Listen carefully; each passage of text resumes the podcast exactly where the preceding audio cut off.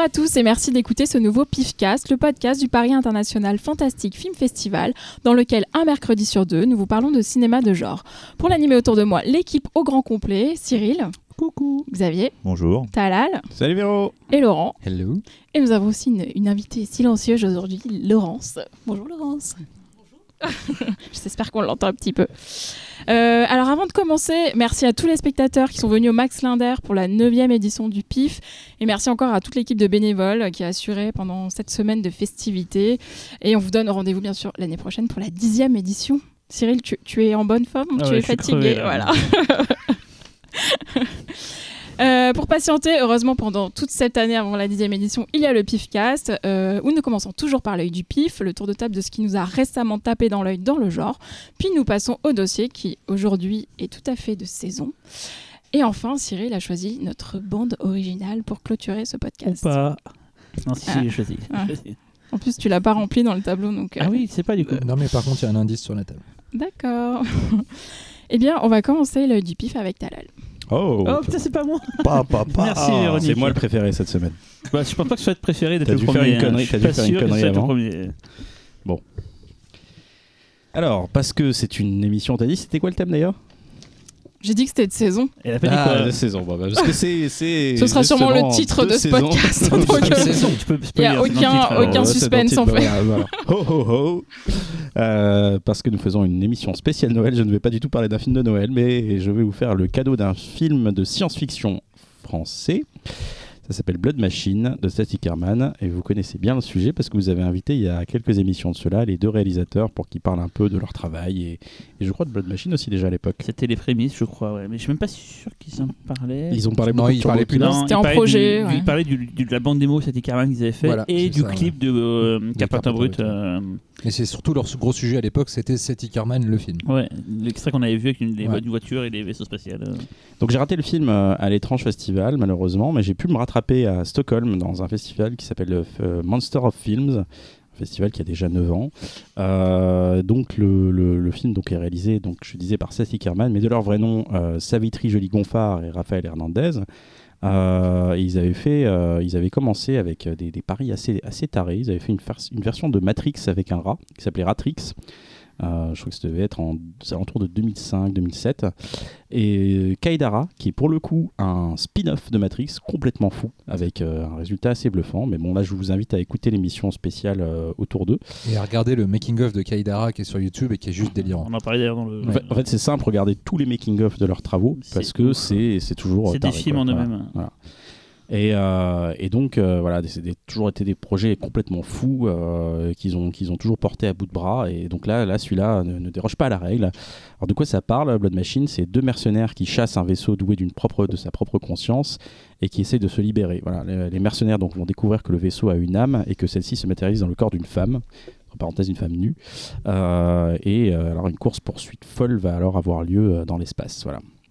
Euh, donc c'est quoi? C'est la suite de, Turbo Killer, qui était euh, le clip de Carpenter Brut qui avait déjà bien marché euh, à l'époque. Je sais pas combien de millions de vues ils sont aujourd'hui, mais ils sont très très loin. En tout cas, c'est un, clip qui s'est fait très remarquer. Et bah, Carpenter Brut, pour ceux qui connaissent pas, c'est de la synthwave, donc c'est une musique qui va beaucoup emprunter, on va dire, dans la sonorité des synthétiseurs, mais une ambiance très années 80 qui va emprunter du cinéma et du jeu vidéo. Donc euh, voilà, le- le- donc ce projet-là, euh, un peu fou, a été longtemps présenté comme une sorte de long clip euh, de 50 minutes, parce que le film, c'est la durée du film, 50 minutes. Euh, et un peu, un peu dans la tradition, un peu de ce qui se faisait beaucoup, euh, on va dire dans les années 80-90, les clips de Michael Jackson, je pense que j'en avais déjà parlé, de Captain EO ou d'autres. Euh, vous savez, ces longs clips euh, qui étaient à eux-mêmes des films. euh, Ghost ou Thriller. Ghost, ouais, voilà. Plein de trucs que Michael Jackson, je, je sais même pas si c'est pas Jackson qui avait lui-même euh, inventé un peu ce principe. Avec euh, Thriller, ouais. Thriller, effectivement. Alors, euh, mais alors le, le- le film a été racheté par euh, la plateforme de SVOD Shudder. Alors Sh- Shudder, c'est un peu le Netflix euh, du film d'horreur, et euh, Shudder a décidé donc de diviser le film en, en trois parties pour en faire une sorte de mini-série. Ah. Euh, ouais, et, euh, et ça marche pas mal en fait. Moi, je l'ai vu comme ça en fait. euh, Pour- pourquoi cette décision? Très bonne question. Je sais pas. Faudra leur demander. On C'est déjà sorti sur Shudder? Non, je crois que ça va pas tarder. Mais pour l'instant, ils font une tournée de festival. Euh, je sais que tous les mois, il y a, y a deux trois festivals qui sont annoncés et je pense que ça va être assez imminent parce qu'ils concentrent une fenêtre assez courte euh, de festival pour euh, exprès justement faire beaucoup parler du film et ensuite le diffuser sur Shudder. Donc voilà, si- s'il y a un seul mot qui va caractériser ce film, c'est de l'audace. L'audace parce que c'est ce qu'on manque cruellement en France et je trouve que ces gars ont, ce courage de foncer, de pas sans trop se poser de questions. Ils ont été épaulés euh, enfin par un producteur, un producteur qui s'appelle Alexis Perrin. Vous connaissez un petit peu parce qu'il a, euh, ou pas, hein, mais, mais il, a, il, a, il a participé à, la production de, de films comme euh, Revenge, euh, Ghostland, j'en passe, des, des- films français de genre que, que vous avez eu ces cinq dernières années. Donc là, là Alexis l'a fait en indépendant. Et donc, donc on parlait de, de l'audace, et en fait l'audace, ça a un prix. C'est le prix d'une gestation très très longue euh, qui malheureusement euh, est, assez fréquente pour, pour ce genre de film qui est fait un peu en marge. Parce que c'est le cas de ce film aussi, hein, même s'il y a une structure, même s'il est épaulé, si, vous voulez, le, projet est tellement fou, on va dire, que s'il avait été fait euh, avec, un, avec un coût réel, il aurait coûté euh, 10 fois, 15 fois son prix. Euh, et, euh, et en réalité, bah, c'est fait parce que beaucoup de gens euh, y mettent d'eux-mêmes et parce qu'il est porté à, bout de bras par, justement de, personnes assez passionnées. Donc voilà, ce qui, ce qui marche vraiment bien dans ce film-là, c'est cette imagerie en fait, très rare mais pourtant très populaire. On pense beaucoup à, enfin moi personnellement j'ai beaucoup pensé à Métal Hurlant. Et euh, tu, ça c'est pour toi Xavier, Euh, on en on parlera, tu me diras si tu as vu le film, mais euh, en tout cas j'ai beaucoup pensé au Maître du Temps. Euh, alors c'est pas visuellement pour les Maîtres du Temps, mais euh, il partage en fait le même traitement un peu de la philosophie et du mysticisme, et surtout il y a un hommage à un personnage en fait qui est identique euh, dans les deux films en fait. D'accord. Bah, je, moi, j'ai pas vu en fait. le- Bah voilà. Bon, film bah, c'est, euh. Et t'as aimé quand même, t'as l'air. Tant pis pour toi. Non, mais Et, du coup, je vais le regarder. Parce quand j'étais pas Tu là, t'as pas aimé les maîtres du temps? Non. Ah, c'est vrai pas que j'ai pas pas non non non bah, J'étais pas alors, là j'ai pas eu le temps de l'écouter encore. l'émission j'ai pas juste dit que j'ai pas aimé j'ai j'ai argumenté pour expliquer pourquoi il, ça ne m'a poignardé Il dans a le dit, cœur. il Ça ne m'a pas c'est fait de la merde, il a dit Laurent, comme ça. ça je l'entends encore le dire. Il m'a fait mal. Je comprends, je comprends. bon il s'en est remis Cela dit, hein, à la revoyure, euh, j'ai revu il y a pas très longtemps. euh, c'est- Et- c'est- Attention, attention. et- et- attention. C'est juste que tes c'est- mots. c'est un peu décousu, mais ça reste magnifique. Voilà. On est d'accord. Moi, quand j'ai dit ça, il m'a, il m'a coincé dans une ruelle. Je te dis pas. T'as pas dit ça, Je t'as t'ai dit- pas dit. que- Qu'est-ce qui t'a fait dans cette ruelle C'est surtout Sur ça. un petit point. Euh, et donc j'ai beaucoup pensé aussi à un jeu des années 90. Alors je je suis pas du tout si, si les mecs ont, Tetris. inconsciemment euh, ont pensé à ça. C'est Parodius, c'est un shoot 'em up euh, euh, avec euh, c'est, c'est une sorte de parodie Konami. euh, des, des- des jeux Konami justement, dont Gradius avec euh, avec des personnages de femmes euh, de femmes qui apparaissent, de femmes géantes qui apparaissent euh, sur lesquelles on tire. Voilà, il n'y a pas du tout d'image hein, là-dessus, hein, c'est qu'un sous-entendu. Voilà, Euh, voilà, le film est vraiment beau, euh, c'est une belle réussite. Alors si on pourrait peut-être dire qu'il y a quelque chose qui n'est pas vraiment euh, à la hauteur, on va dire des ambitions, c'est peut-être l'écriture en elle-même parce que on n'est pas là pour ça, à, vrai dire, même s'il y a une volonté quand même de raccorder les, les wagons. Je crois qu'il y a une version, une version intégrale en fait qui va bientôt sortir avec peut-être des plans en plus. En tout cas, c'est ce que j'ai cru comprendre pour tous ceux qui ont kickstarté parce que le projet a été kickstarté deux fois et les deux fois ça a été un grand succès. Moi, personnellement, j'ai participé deux fois à, ce, crowdfunding. Euh, voilà, c'est un, un chouette film. J'ai hâte de voir ce, ce que va faire Seth Hickerman plus tard parce que c'est un duo sur lequel on peut compter. En tout cas, et j'espère que euh, des producteurs vont se rendre compte bah, que voilà, parfois ça vaut le coup de prendre des risques. Parce que j'ai souvent entendu parler de, de projets qui disaient Ah ouais, mais des projets comme ça, c'est infaisable, on peut pas le faire, tout ça en France, mais on est en France. ça. Et, et malgré tout, il y a des gens qui se bougent et qui, parce qu'ils y croient, en fait, le font. Et, et voilà, ça c'est c'est c'est con à dire comme ça, mais c'est c'est beau. Voilà. Et puis eux, ils sont, euh, tu leur donnes, euh, tu leur donnes euh, 10 balles, et un couteau, et tu les balances dans un studio avec un ordi et un logiciel de 3D, et ils te sortent un, un truc de dingue. Je me rappelle d'un générique, euh, d'un clip qu'ils avaient fait pour un, un- un festival de fantastique qui ce Mauvais. Genre. Euh, il était magnifique euh, Ouais. leur truc, et pourtant il y avait vraiment Quand pas de vois le pitch. quoi. c'est tourné dans, une- dans un garage, enfin, une- dans une cour de village, pas quoi. Enfin, c'est c'est tourné à un endroit où tu t'imagines même pas faire un truc ici. Ouais, ils, ouais. ils font un truc magnifique avec ça, quoi. À, à la- à la différence que pour Blood Machine, ils, ont, ils sont vraiment entourés d'une équipe Mm. et il y a, il y a, je dois y avoir 3, 4, voire plus boîtes de post-production qui ont bossé sur les effets spéciaux Ouais. du film. euh. Ils ont pas tout fait tout seuls dans leur. Non, non, non. Ils ont là, fait ils ont beaucoup changé, de décors en euh, dur, hein, ils avaient ouais. tout, tout le cockpit et tout, alors Mm. qu'avant c'était beaucoup de, Ouais. de synthèse.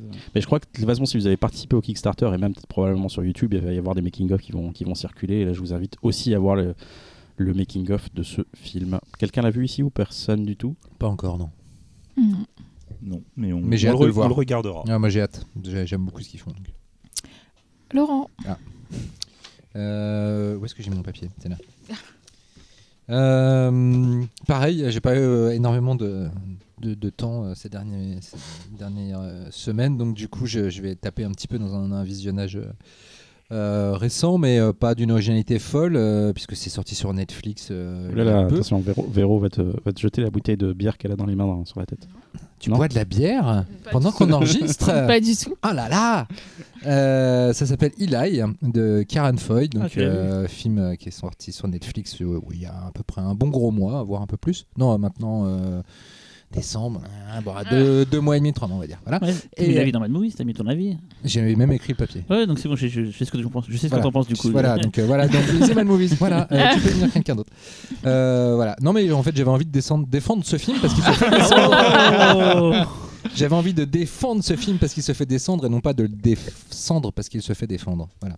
Non non, euh, été assez étonné de. Pas compris. cette, phrase, est- cette phrase est belle. Ouais, euh, j'ai- j'ai- je suis assez étonné de l'accueil vachement mitigé que reçoit le film, euh, notamment sur les agrégateurs, agrég- agrégateurs de, de- de notes euh, tout pourris que sont euh, Rotten Tomatoes et autres. Le, le film euh, re- rencontre vraiment pas beaucoup de, de succès, alors que franchement, euh, moi j'étais assez bluffé par, euh, par le truc, surtout que j'en attendais pas grand chose parce que Karen Foy, euh, il a commencé avec Citadel que beaucoup euh, ont apprécié et Moi, ont désigné comme étant un, un film, premier film très prometteur. Et moi, au-delà de, au-delà de, on va dire peut-être la genèse, euh, enfin pas le- le- le- les prémices du film et son ambiance un peu euh, anxiogène, j'avais trouvé que euh, il y avait les, les promesses n'étaient pas vraiment tenues en termes de mise en scène, etc. Que le, le- le- le dernier tiers du film était un peu bordélique et, et prévisible. Donc, euh, et puis après, il a fait euh, Sinister 2 de Sinistre Mémoire, euh, qui était vraiment une catastrophe par Ça- rapport au précédent. À Merde. défendre celui-là. Ah, c'est pas bien Non, c'est non, c'est vraiment nul. Ah, j'ai c'est des échos mitigés. Ah ouais, c'est non, non, vraiment, nul. Ouais. Déjà, le précédent est rigolo. C'est C'est bien, bien en tant que Sinister. choqueur, mais non, c'est- c'est c'est c'est- c'est un peu répétitif, mais c'est très cool. C'est très bien Sinister. Et là, le 2, franchement, est vraiment nul. Donc euh, voilà, Karen Foy, moi, c'était un petit peu. euh, bon, bah, j'en j'en espère plus rien. Et euh, voilà, euh, il débarque euh, sur Netflix avec, euh, avec Eli. Alors, euh, Eli, c'est pas une prod Netflix. Ça fait partie de ces films que Paramount paye, tourne, veut sortir, voit et se dit Ah, mais on fait comment C'est pas comment On sortir. Et il file ça à On Netflix. l'avait demandé en- en- pour le PIF 2017. On avait contacté Paramount à l'époque pour ça, Ouais. donc ça montre à quel point il, Ouais. ça date. Ah, putain, hein. 2017. Euh, le pas décembre 2017, mais c'était pour le PIF 2017. On était en discussion avec Paramount et puis finalement ils nous ont dit bah non, ça sortira autrement. Ouais. Ils avaient fait pareil pour Annihilation. euh, Ouais. voilà. Et Donc Netflix, globalement, c'est la poubelle de Paramount quand ils savent pas quoi foutre de leurs films. Euh, et bah, euh, paradoxalement, c'est peut-être les meilleurs films Paramount euh, final qui sortent. Euh, en tout cas, euh, moi, Eli, je trouve que c'est vachement au-dessus de, de toutes les Jason Bourne et autres, euh, et autres euh, produits, on va dire, euh, de, de consommation courante de l'épouvante moderne. Donc euh, ça parle d'un d'un jeune enfant qui s'appelle Eli. Euh, qui souffre d'une maladie euh, assez étrange puisque dès qu'il est euh, à l'air libre, en gros, il se met à brûler, etc. Enfin, sa peau se noircit, il a des douleurs horribles et tout. Donc il est toujours obligé de se balader dans une espèce de scaphandre qui le protège de l'air ambiant. Et ses parents la- l'amènent dans, un, dans une, une espèce de, clinique privée très éloignée de, de, de- la civilisation, une espèce de, vieille maison un peu gothique dans laquelle il y a une équipe de scientifiques qui a aménagé des, laboratoires et, euh, et une sorte de clinique, voilà, et euh, pour, euh, pour étudier son problème et le soigner. Et euh, pendant qu'il est là, euh, ses parents sont d'ailleurs euh, logent aussi dans, cette maison. Donc lui, dont, il n'a pas le droit de sortir, il commence à avoir des, manifestations surnaturelles, un spectre de, de petites filles et d'autres qui essayent de, l'attraper et de lui faire on ne sait quoi. Et il commence à se dire que il se passe quelque chose dans cet endroit, mais il ne sait pas trop quoi. Tout l'enjeu du film, c'est justement de, comprendre ce, ce, ce qui arrive à Eli et de comprendre la nature de son mal. Alors, beaucoup ont dit que c'était assez prévisible. Moi, personnellement, j'ai rien vu venir, donc je ne vais pas révéler euh, ce dont il retourne parce que euh, ce serait dommage. Mais euh, moi, personnellement, j'ai vraiment. c'est d'ailleurs la qualité principale du film, c'est que j'étais vraiment avec le personnage, à ne pas comprendre ce qui lui arrive, à essayer vraiment de- de- de- d'additionner A plus B pour essayer d'avoir la réponse. Et, je trouve que c'est assez rare, moi, personnellement, dans le, dans le genre du fantastique. Il y a vraiment très peu de films maintenant qui arrivent à me surprendre avec le dénouement. Globalement, on, on capte tout assez vite. Là, c'est pas le cas. Euh, il faut dire que c'est écrit par, euh, par des scénaristes euh, plutôt valables. Le film a été sur la blacklist en 2015 la fameuse liste des scénarios non tournés mais qui sont considérés comme extrêmement, enfin avec très haut potentiel. C'est un script de David Chir- Chirillo Chilchirillo, euh, auteur du script de Chip Thrills, donc euh, voilà, pas un, manchot. Et euh, il a été ensuite, euh, il a été ensuite on va dire, révisé par Jan Goldberg et Richard Neng, qui sont eux les scénaristes de Gendo Identity. Donc voilà, des, des- auteurs qui ont déjà fait leurs preuves. Et, puis, et puis voilà, donc au-delà de, de- de- on va dire, du mystère qui entoure le, scénario euh, du film, il y a des scènes de flip vraiment super efficaces, notamment une scène de, poursuite de Spectre dans un couloir avec un jeu de lumière, avec une lampe torche euh, que j'ai trouvé vraiment flippant. Et puis la résolution euh, que je trouve assez surprenante avec des idées visuelles bien barrées et bien méchantes. Les- le cast, alors le, problème principal serait peut-être le, gamin qui, qui joue Eli, qui est peut-être un petit peu tête à enfin je sais pas, il n'est pas très très attachant. Après, il y a un cast secondaire plutôt bien, parce qu'on a quand même Kelly Riley, donc déjà tout film avec Kelly Riley mérite votre respect. Euh, Lily Taylor, euh, qu'on ne présente plus. Euh, Sadie Sink de Stranger Things, euh, la rousse de Stranger Things. Alors elle, par contre, on a un petit peu envie de lui mettre des tartes tout le temps quand elle apparaît, parce qu'elle fait beaucoup la maline, c'est très énervant. Mais cela dit, quand on ren- comprend la nature de son personnage, voilà, c'est pas surprenant. À signaler une excellente musique de Bear McCreary. Euh, Oh, super compositeur. Super compositeur, trop Battlestar méconnu, Galactica. Battlestar Galactica, qui est souvent, trop souvent euh, encore euh, et puis, euh, euh, God of War. The Walking Dead, God- God of War, la God of God of War, voilà, c'est qui est, magnifique. c'est un compositeur extrêmement doué, qui est pas encore assez sollicité par le cinéma. Je pense que ça ne saurait tarder. Là, son score envoie du bois en matière de gothique avec des chœurs déchaînés. Année, il avait pris Tom and Dandy? Oui. Et j'aurais aimé qu'il continue avec eux. euh. Ouais, mais là, honnêtement, franchement, le score, euh, j'ai dit une œil, euh, une, œil- une œil, j'ai dit une œil, bien sûr. J'ai dit une oreille, euh, voilà, très efficace. Euh, Quelqu'un l'a vu? No. Pas du tout. Et ben voilà. Eh ben, en tout cas, c'est très bien. euh, voyez-le. Cyril. Ça va aller vite comme ça, hein, si personne ne voit les films. C'est très morne, hein, ce œil du pif. hein, C'est chacun dans son coin. Je vais vous parler d'une série télé, c'est rare que je le fasse. Ah là là. Et des. Une série télé française d'animation pour adultes. Ah bah, je sais de quoi tu vas parler. C'est quoi? Tu vas parler de, des insectes là qui. qui... Non, t'en as déjà. Vermine, on a fait une émission entière sur Vermine. euh, c'est pas produit par Bobby Pills, c'est produit par Bobby Prod. Non, mais qui est l'entité première. Non. Non. Bah, Quoi? D'accord, ok. On en a parlé avant le Oui, non, Ah, on l'a- ouais. chanté même. On a parlé de Monsieur non, Flap. Je me demandais comment ça s'inscrivait profondément dans, dans, dans un pif-casse fantastique. Tu rigoles ou quoi? Non. Donc un, un être humain, alors je vais quand même expliquer Ouais. l'histoire.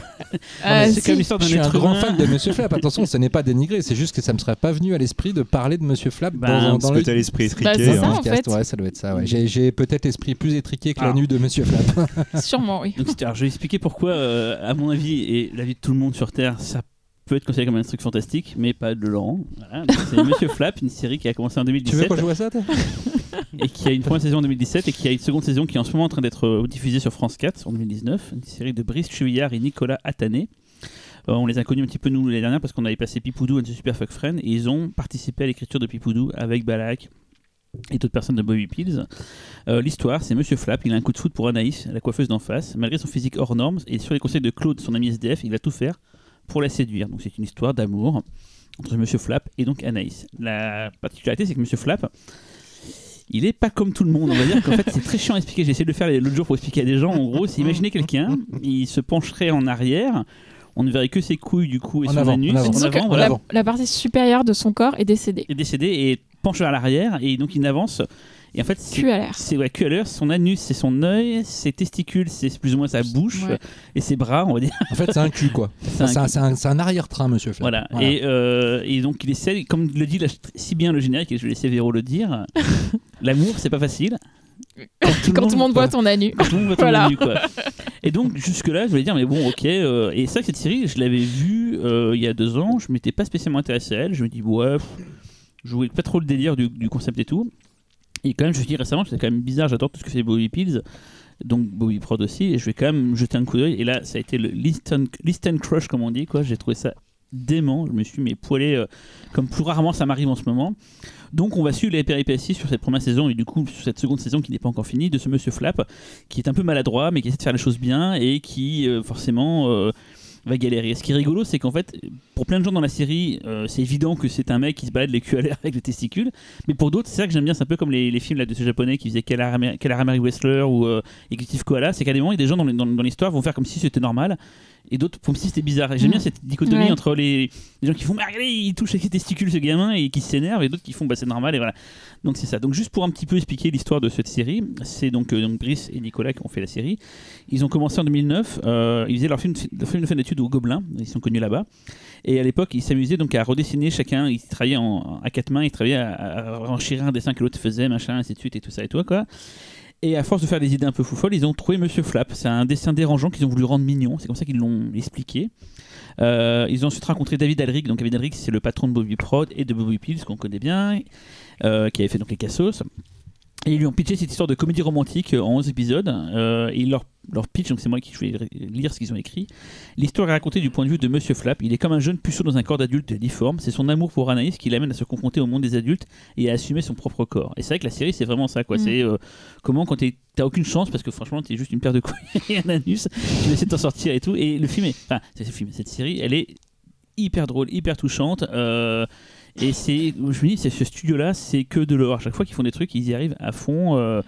Euh, et voilà, donc je, je voulais en parler, mais pour moi, je sais pas, un mec qui se balade euh, la moitié du corps mort avec son anus et ses couilles, bah je sais pas, pour moi c'est. Bah, enfin, bah, moi, oui, si, oui, si, oui, moi, oui. je- le Non, monde de mais- Laurence, c'est ce qui va Moi, je valide, moi, je euh, valide, voilà. hein, euh. Mais en plus, j'adore Monsieur Flap. euh, J'ai j'ai vu la saison 1. euh, dès que j'ai découvert, je l'ai je l'ai rematé euh, en, je une journée. En gros, j'ai tout regardé. T'aurais pu euh, en parler la aux, euh, copains, hein Et euh, tu connaissais bah, Tu connaissais. Je connaissais, mais forcément. j'avais pas regardé parce que ça m'avait pas spécialement botté. Je sais pas pourquoi j'ai fait un blocage. Ah ouais, je chantais le générique et tout. Moi, Et c'est l'autre jour, je me suis dit, mais c'est quand même con de pas regarder. Et en fait, il faut savoir que ça dure 3 minutes euh, Oui. par épisode. Il y a 10 épisodes ou 11 épisodes pour la saison 1. Enfin, une demi-heure, t'as torché la première saison. En, deux- Mm. en une heure, t'as torché les deux saisons. Donc, euh, Mm. la saison 2 n'est pas finie encore. Torché, c'est un très bon Oh, terme voilà. d'ailleurs. je sais que Véronique, euh, Laurent ont vu, mais est-ce que du coup, t'as là les Xavier, vous l'avez pas vu?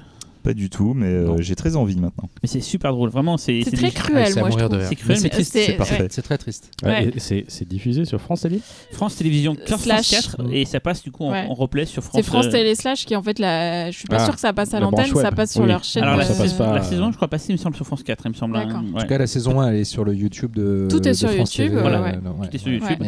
Et euh, elle est vraiment. Et bah, donc, vous avez Véronique, du coup, euh, Véronique et Laurent, je veux dire. euh, Oui, oui, bah, nous, on va- moi je Ah valide. bah, hein. ah, je valide aussi. Bah, tu sais bien qu'on chante en chœur euh, la chanson Parfois, ça me en a rappelle- l'occasion. Ça me rappelle un peu Riser dans le trait. Oui, un peu de ça, ouais. Notamment dans le, son pote Claude, son pote Cla- le Clodo, clochard. là, ouais. Qui est très drôle. Et, euh, et on dirait vraiment un personnage euh, venu tout droit de Riser. Et euh, non, c'est très tendre en même temps, c'est très cruel, c'est complètement con, c'est génial. Et ce qui est rigolo, c'est qu'on en parlait en off, et moi je disais rien. Je suis...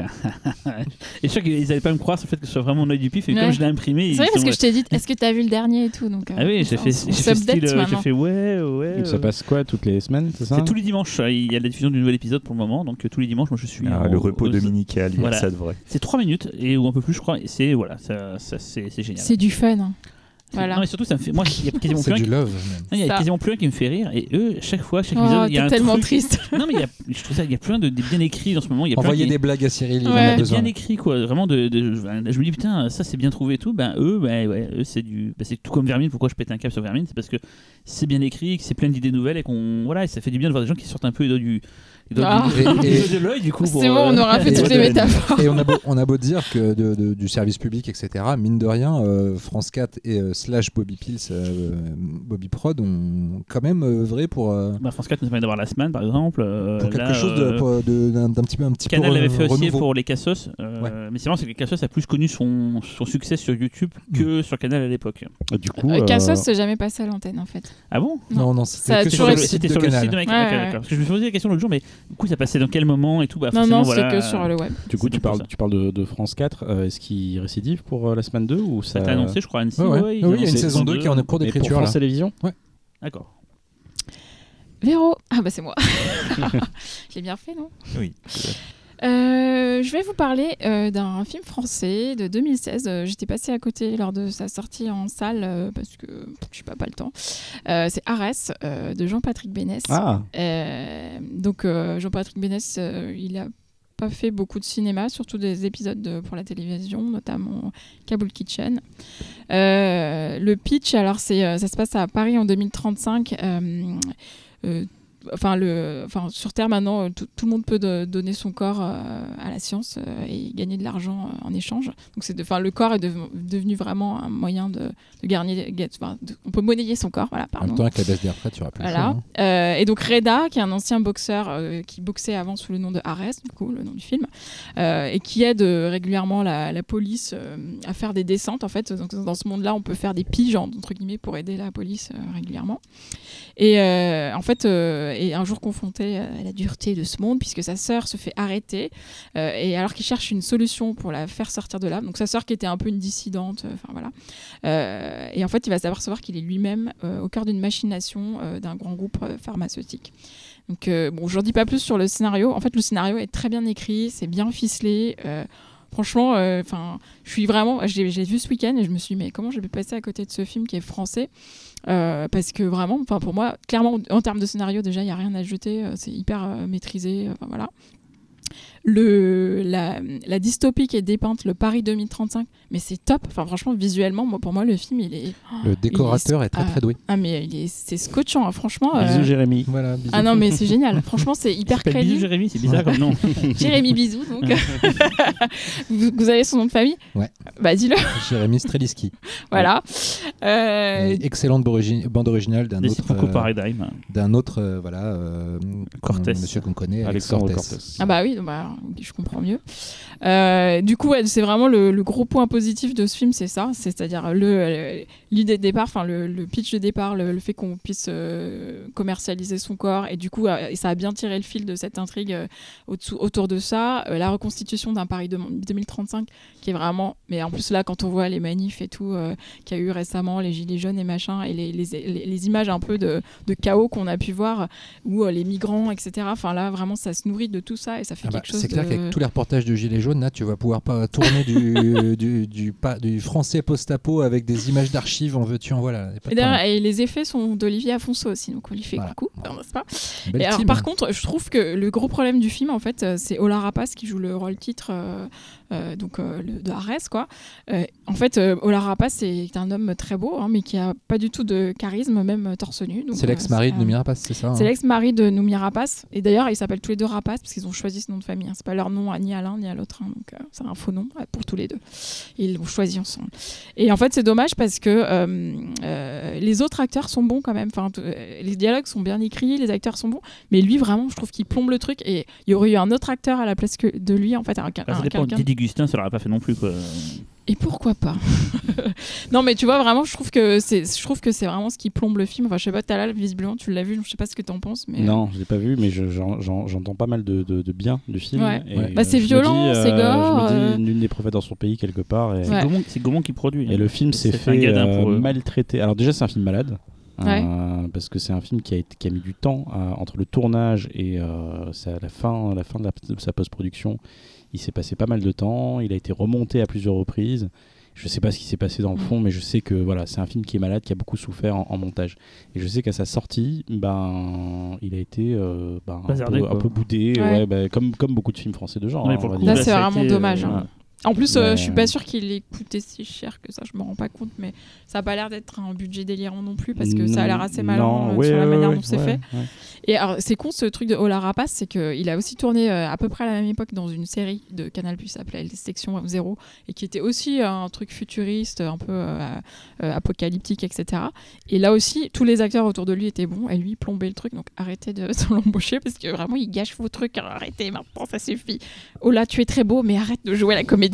Oh là une anecdote marrante. J'ai aidé un pote à répéter ses répliques pour jouer le rôle principal de ce film-là. David Ah, ah bon? David Ouais, David, ouais. Ah bah franchement, euh, dommage, ça aurait été Bah sûrement ouais, mieux. ouais, de toute façon, ça pouvait pas être pire. J'ai jamais fait ça de ma vie. Il a besoin de quelqu'un pour l'aider à répéter les dialogues et donc je l'avais dit. Ah bah il euh, avait tout à fait le profil pour faire un, bo- un ancien boxeur. ouais, etc. mais il a pas été pris du coup. Dommage. Xavier? Et ben moi, par contre, euh, moi j'ai voulu rester de saison. Contrairement à vous. Ouais, ça, tu fais euh, fais ça, tu ouais, ouais, rap de- sais, du rap ouais. de film. euh, C'est-à-dire que le mec, en fait, voilà, il choisit, sait pas trop quoi faire, et puis il, Il fait- tout dans la il- même il- Non, mais il, il file ses films à d'autres, genre Ah, tiens, prends ça, prends ça, prends ça. T'aurais dû Non, faire non, prendre un film d'été, tu vois Là, tu aurais été surprenant. Non, non, c'est surtout que là, c'était difficile de le caser dans un dossier, donc euh, je vais le caser dans, dans le pif. un truc de hein. Père Et- Noël pédophile ou un truc. Vous allez voir, vous allez voir. Et je me suis aussi dit tout simplement, voilà, il y a un moment, vous allez vous taper un repas. Je sais pas si c'est comme chez moi, mais c'est toujours des repas qui durent super longtemps à Noël. Il y a un moment, tout le monde a besoin de faire une pause, et je me suis dit, autant faire une vraie pause avec plein d'amour en regardant un court métrage de 8 minutes. Un court métrage réalisé par un- une auguste personne que nous nommerons Michel Leray. Ah, Oh, Mimi Bien vu. Le 1 ou le 2 du coup Voilà. Et donc, je vais vous parler de Bloody Christmas 1. Voilà. Donc, il s'agit d'un court-métrage qui a eu le grand prix du court-métrage au Festival international du film fantastique de Gérard Armé en 2003. Moi j'y étais, cette projection. Oh, heureux Ouais. homme. Ouais. tu, tu as eu de la chance. Et dans la distribution, nous pouvons trouver Cadmerad. Donc en fait, euh, le synopsis est très simple. Euh, Cad euh, va se retrouver euh, en voiture à la veille de Noël sans sapin. Et il reçoit un ultimatum de sa femme qui est de ne pas rentrer sans un sapin. Évidemment, sur le chemin, il va en trouver un, il va décider de le voler. Malheureusement pour lui, c'est un sapin tueur. Alors pour vous donner un peu une idée de, de- de l'humour, sachez que euh, Monsieur Leray, bon, vous avez compris que nous connaissons tous, a Sur le à- réalisateur par le réacteur. c'est vrai, c'est vrai. Et Ni le réviseur. le réacteur ça marche. donc euh, le monsieur a réalisé Putain, euh, plusieurs sketchs. oh là là. Pour Michel, les- si tu nous écoutes. Les Pardon. guignols de l'info, Groland, et dernièrement, il a réalisé le clip Le Futur pour l'Ophofora. Voilà, donc c'est un court métrage que je trouve extrêmement sympathique. C'est 8 minutes de plaisir avec euh, beaucoup de références, c'est léger, c'est sympa.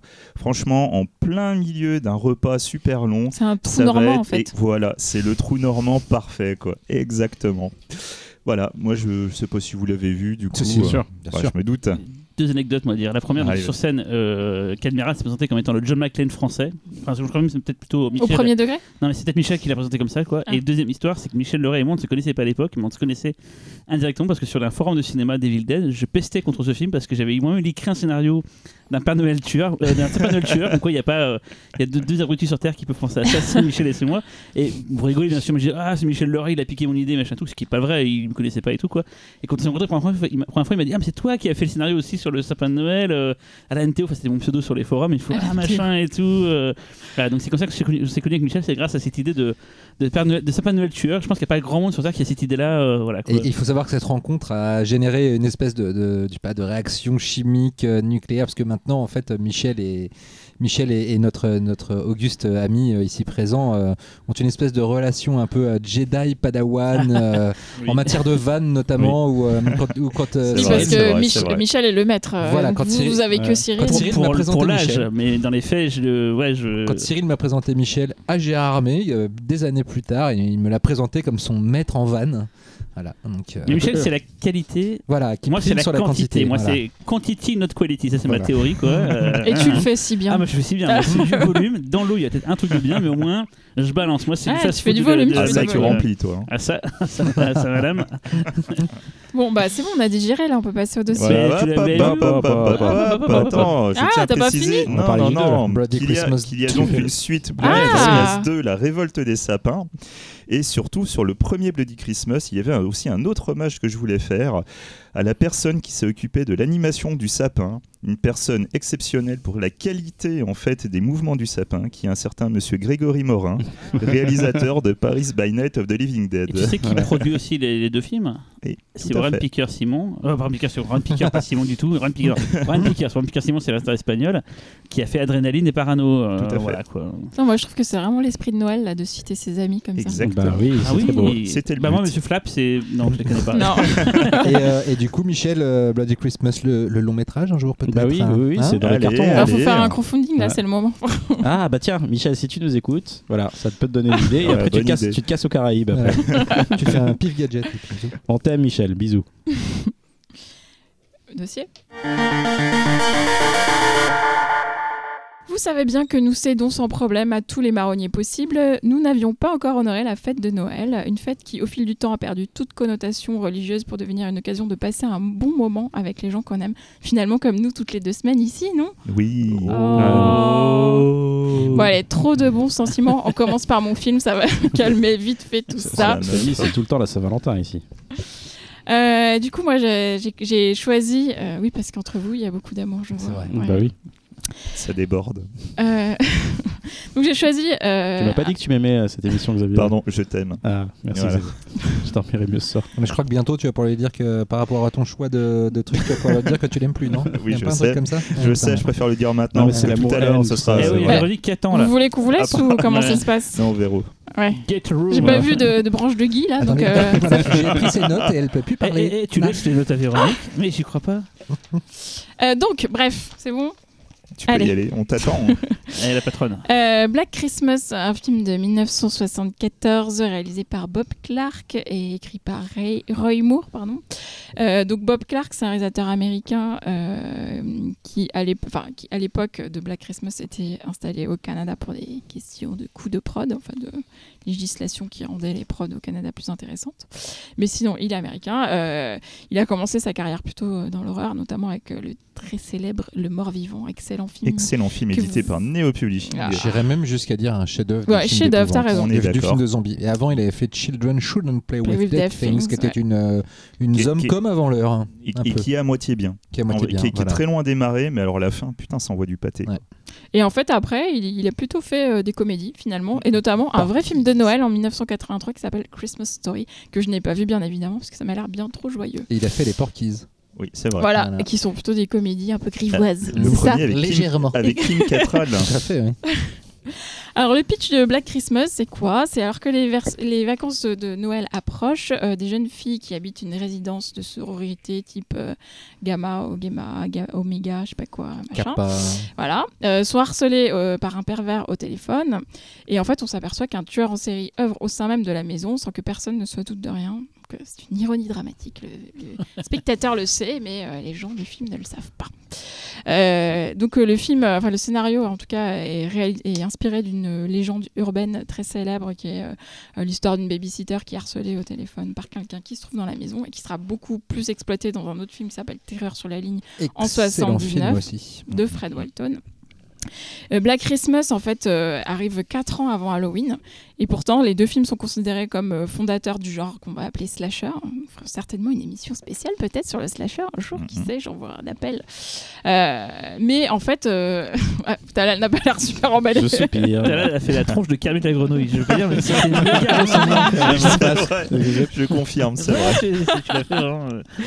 euh. Mais en fait, euh, c'est quand même étrange qu'on lui attribue ça, parce que contrairement au slasher, euh, la Sainte Nitouche est la première à se faire zigouiller. hein, je, je dévoile rien, ça se passe quand même tout au début du film. Euh, la délurée, c'est-à-dire euh, la fille un peu faux folle euh, et à- à- plutôt avec un penchement, un penchement pour le, le sexe, et qui est jouée par Ma- Margot Kidder, euh, Ah. Lois Lane dans Superman. Dit c'est Laurent qui fait ça, mais bon. Elle comme- est très attachante et drôle. Je sais pas pourquoi il est sage aujourd'hui, Laurent. Soir. Euh, et là, ce qu'on va appeler plus tard dans les slashers la final girl, donc la fille qui va survivre, elle est loin d'être vierge. euh, On, on verra Elle est pourquoi. taureau. Et, et surtout, elle est très affirmée. Enfin, elle a de la personnalité. euh, voilà. Elle s'affirme notamment face à un petit ami euh, qui est clairement toxique. Euh, et en fait, Incarné par je sais pas. Keir Doulea. Douli, Ok. Ah, mais oui Comment du- Du- Léa. Léa.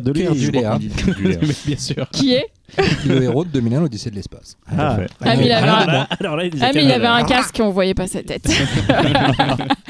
Ah, le, le héros, c'est pas. Et l'avantage de ces personnages, en fait, euh, c'est que en fait, euh, ils ont du fond et on n'a pas envie de les voir mourir. Et ça, ça va être une grosse différence avec les slashers plus tard, où on vrai, finalement, on attend qu'une chose, c'est qu'ils meurent. Euh, et d'ailleurs, le body count, donc le nombre de gens qui décèdent dans Black Christmas, est assez faible.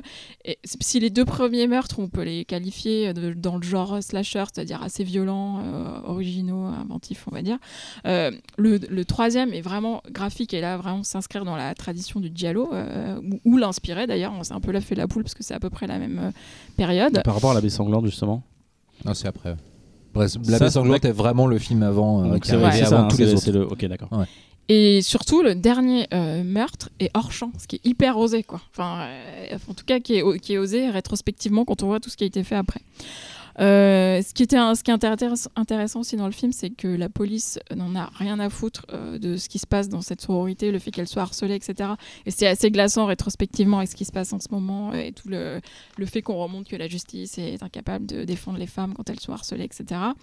Et même Jack Saxon, alors j'étais hyper contente de voir qu'il y avait John Saxon au, générique et en fait on le voit quand même pas beaucoup et il sert pas à grand chose, hein, mais il, il, a un problème, beau, il a un hein. de ponctualité John Saxon parce qu'à chaque fois il dit je viens dans 5 minutes et il vient à 3 d'heure après. Il, prend un café, je sais pas ce qu'il fait. Mais... Il mange un donut, il, joue, il, joue, du saxon. Et, euh, donc, euh, euh, le film a une ambiance lourde, mais alors très très très lourde. Et c'est vraiment très très bien fait, puisqu'en fait, il y a vraiment, à un moment donné, il y a un plan sur un escalier vide et on flippe, quoi. Et ça, c'est vraiment très fort. Tout le film repose sur ce genre de choses. Je vois déjà la tête de Cyril. Non, je pense à toi, il est robinets ouverts à chaque fois et tu flippais aussi. euh, donc je me dis, des fois, un escalier vide, ça peut être. euh, Bah voilà, un escalier vide, franchement, ça peut être flippant. On, Euh, reparlera hors, hors antenne de l'histoire de robinet ou... Bah oui, on a déjà parlé plein Ah bon de fois. T'es le seul à pas sûr, en fait. Putain, mémoire, c'est l'enfer. Euh, ce qui est super intéressant aussi, c'est la fin du film. Donc, je vais pas du tout la dévoiler, mais elle est quand même très osée. Et enfin, ce qu'elle fait, c'est juste impossible à notre époque. C'est-à-dire ne pas forcément donner des réponses à tout Euh, et ne pas forcément montrer le tueur aussi. Autre chose qu'on va forcément voir après dans les slashers. Donc, comme quoi, euh, finalement, c'était c'était l'origine du slasher, mais ils ont fait tout l'inverse de ce qu'il fallait faire. C'est la fête que du slip hein, au niveau des spoils, on est d'accord. C'est pas du tout un spoil euh, de dire qu'on voit rien. Ça spoil quand on le dit en fait. C'est que si tu le disais pas, ça s'est passé à l'as. Maintenant que tu l'as dit, euh, les gens font gaffe. euh, Ouais, mais c'est toujours intéressant Non, mais de c'est voir. parce que Talal a dit que ça fait du coup. C'est vrai. On fait gaffe à ce que disait Véronique. Euh, ça passait un peu à j'ai la revu- sur- j'ai revu le On spoil ici globalement sur les, sur les, Ouais, sur si les anciens films. on après, après Black spoiler, Christmas. euh, Si vous l'avez pas vu, de toute voilà. façon, qu'est-ce que vous foutez là? Non, je rigole. Euh, et sinon, euh, il y, a, il y a aussi plusieurs plans qui ont inspiré euh, notamment Dario Argento, euh, notamment un plan de l'œil du tueur. Ça, ça va devenir un classique, euh, même dans plein d'autres films. Euh, et donc, par rapport à ces questions sans réponse, en fait, ce qui est intéressant, c'est que euh, l'auteur, donc Bob Clark, et son, son scénariste, parce que c'est surtout Bob Clark qui a influencé cet aspect du scénario, le fait qu'on n'en sache pas trop, etc. Ils avaient quand même raconté une histoire pour ce tueur, parce qu'il y a plein d'éléments qui sont donnés, mais qui sont pas forcément expliqués.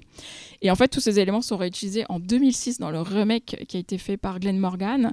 Euh, et en fait, on le voit quand vous regardez la bande-annonce. Moi, j'ai pas vu le film, hein, mais j'ai regardé la bande-annonce, et en fait, ça commence par ça, c'est-à-dire raconter euh, la backstory du tueur et tout. Et c'est vraiment dommage. Et c'est vraiment l'avantage de ce film-là, c'est que de pas savoir, et on n'a pas besoin de savoir, en fait. Ça va être pire dans le remake. euh, le Et nouveau justement, remake. nouveau remake de Blumhouse qui est sorti il y a une semaine, du coup, à l'heure où nous mettons ce podcast en ligne, donc forcément, nous l'avons pas vu.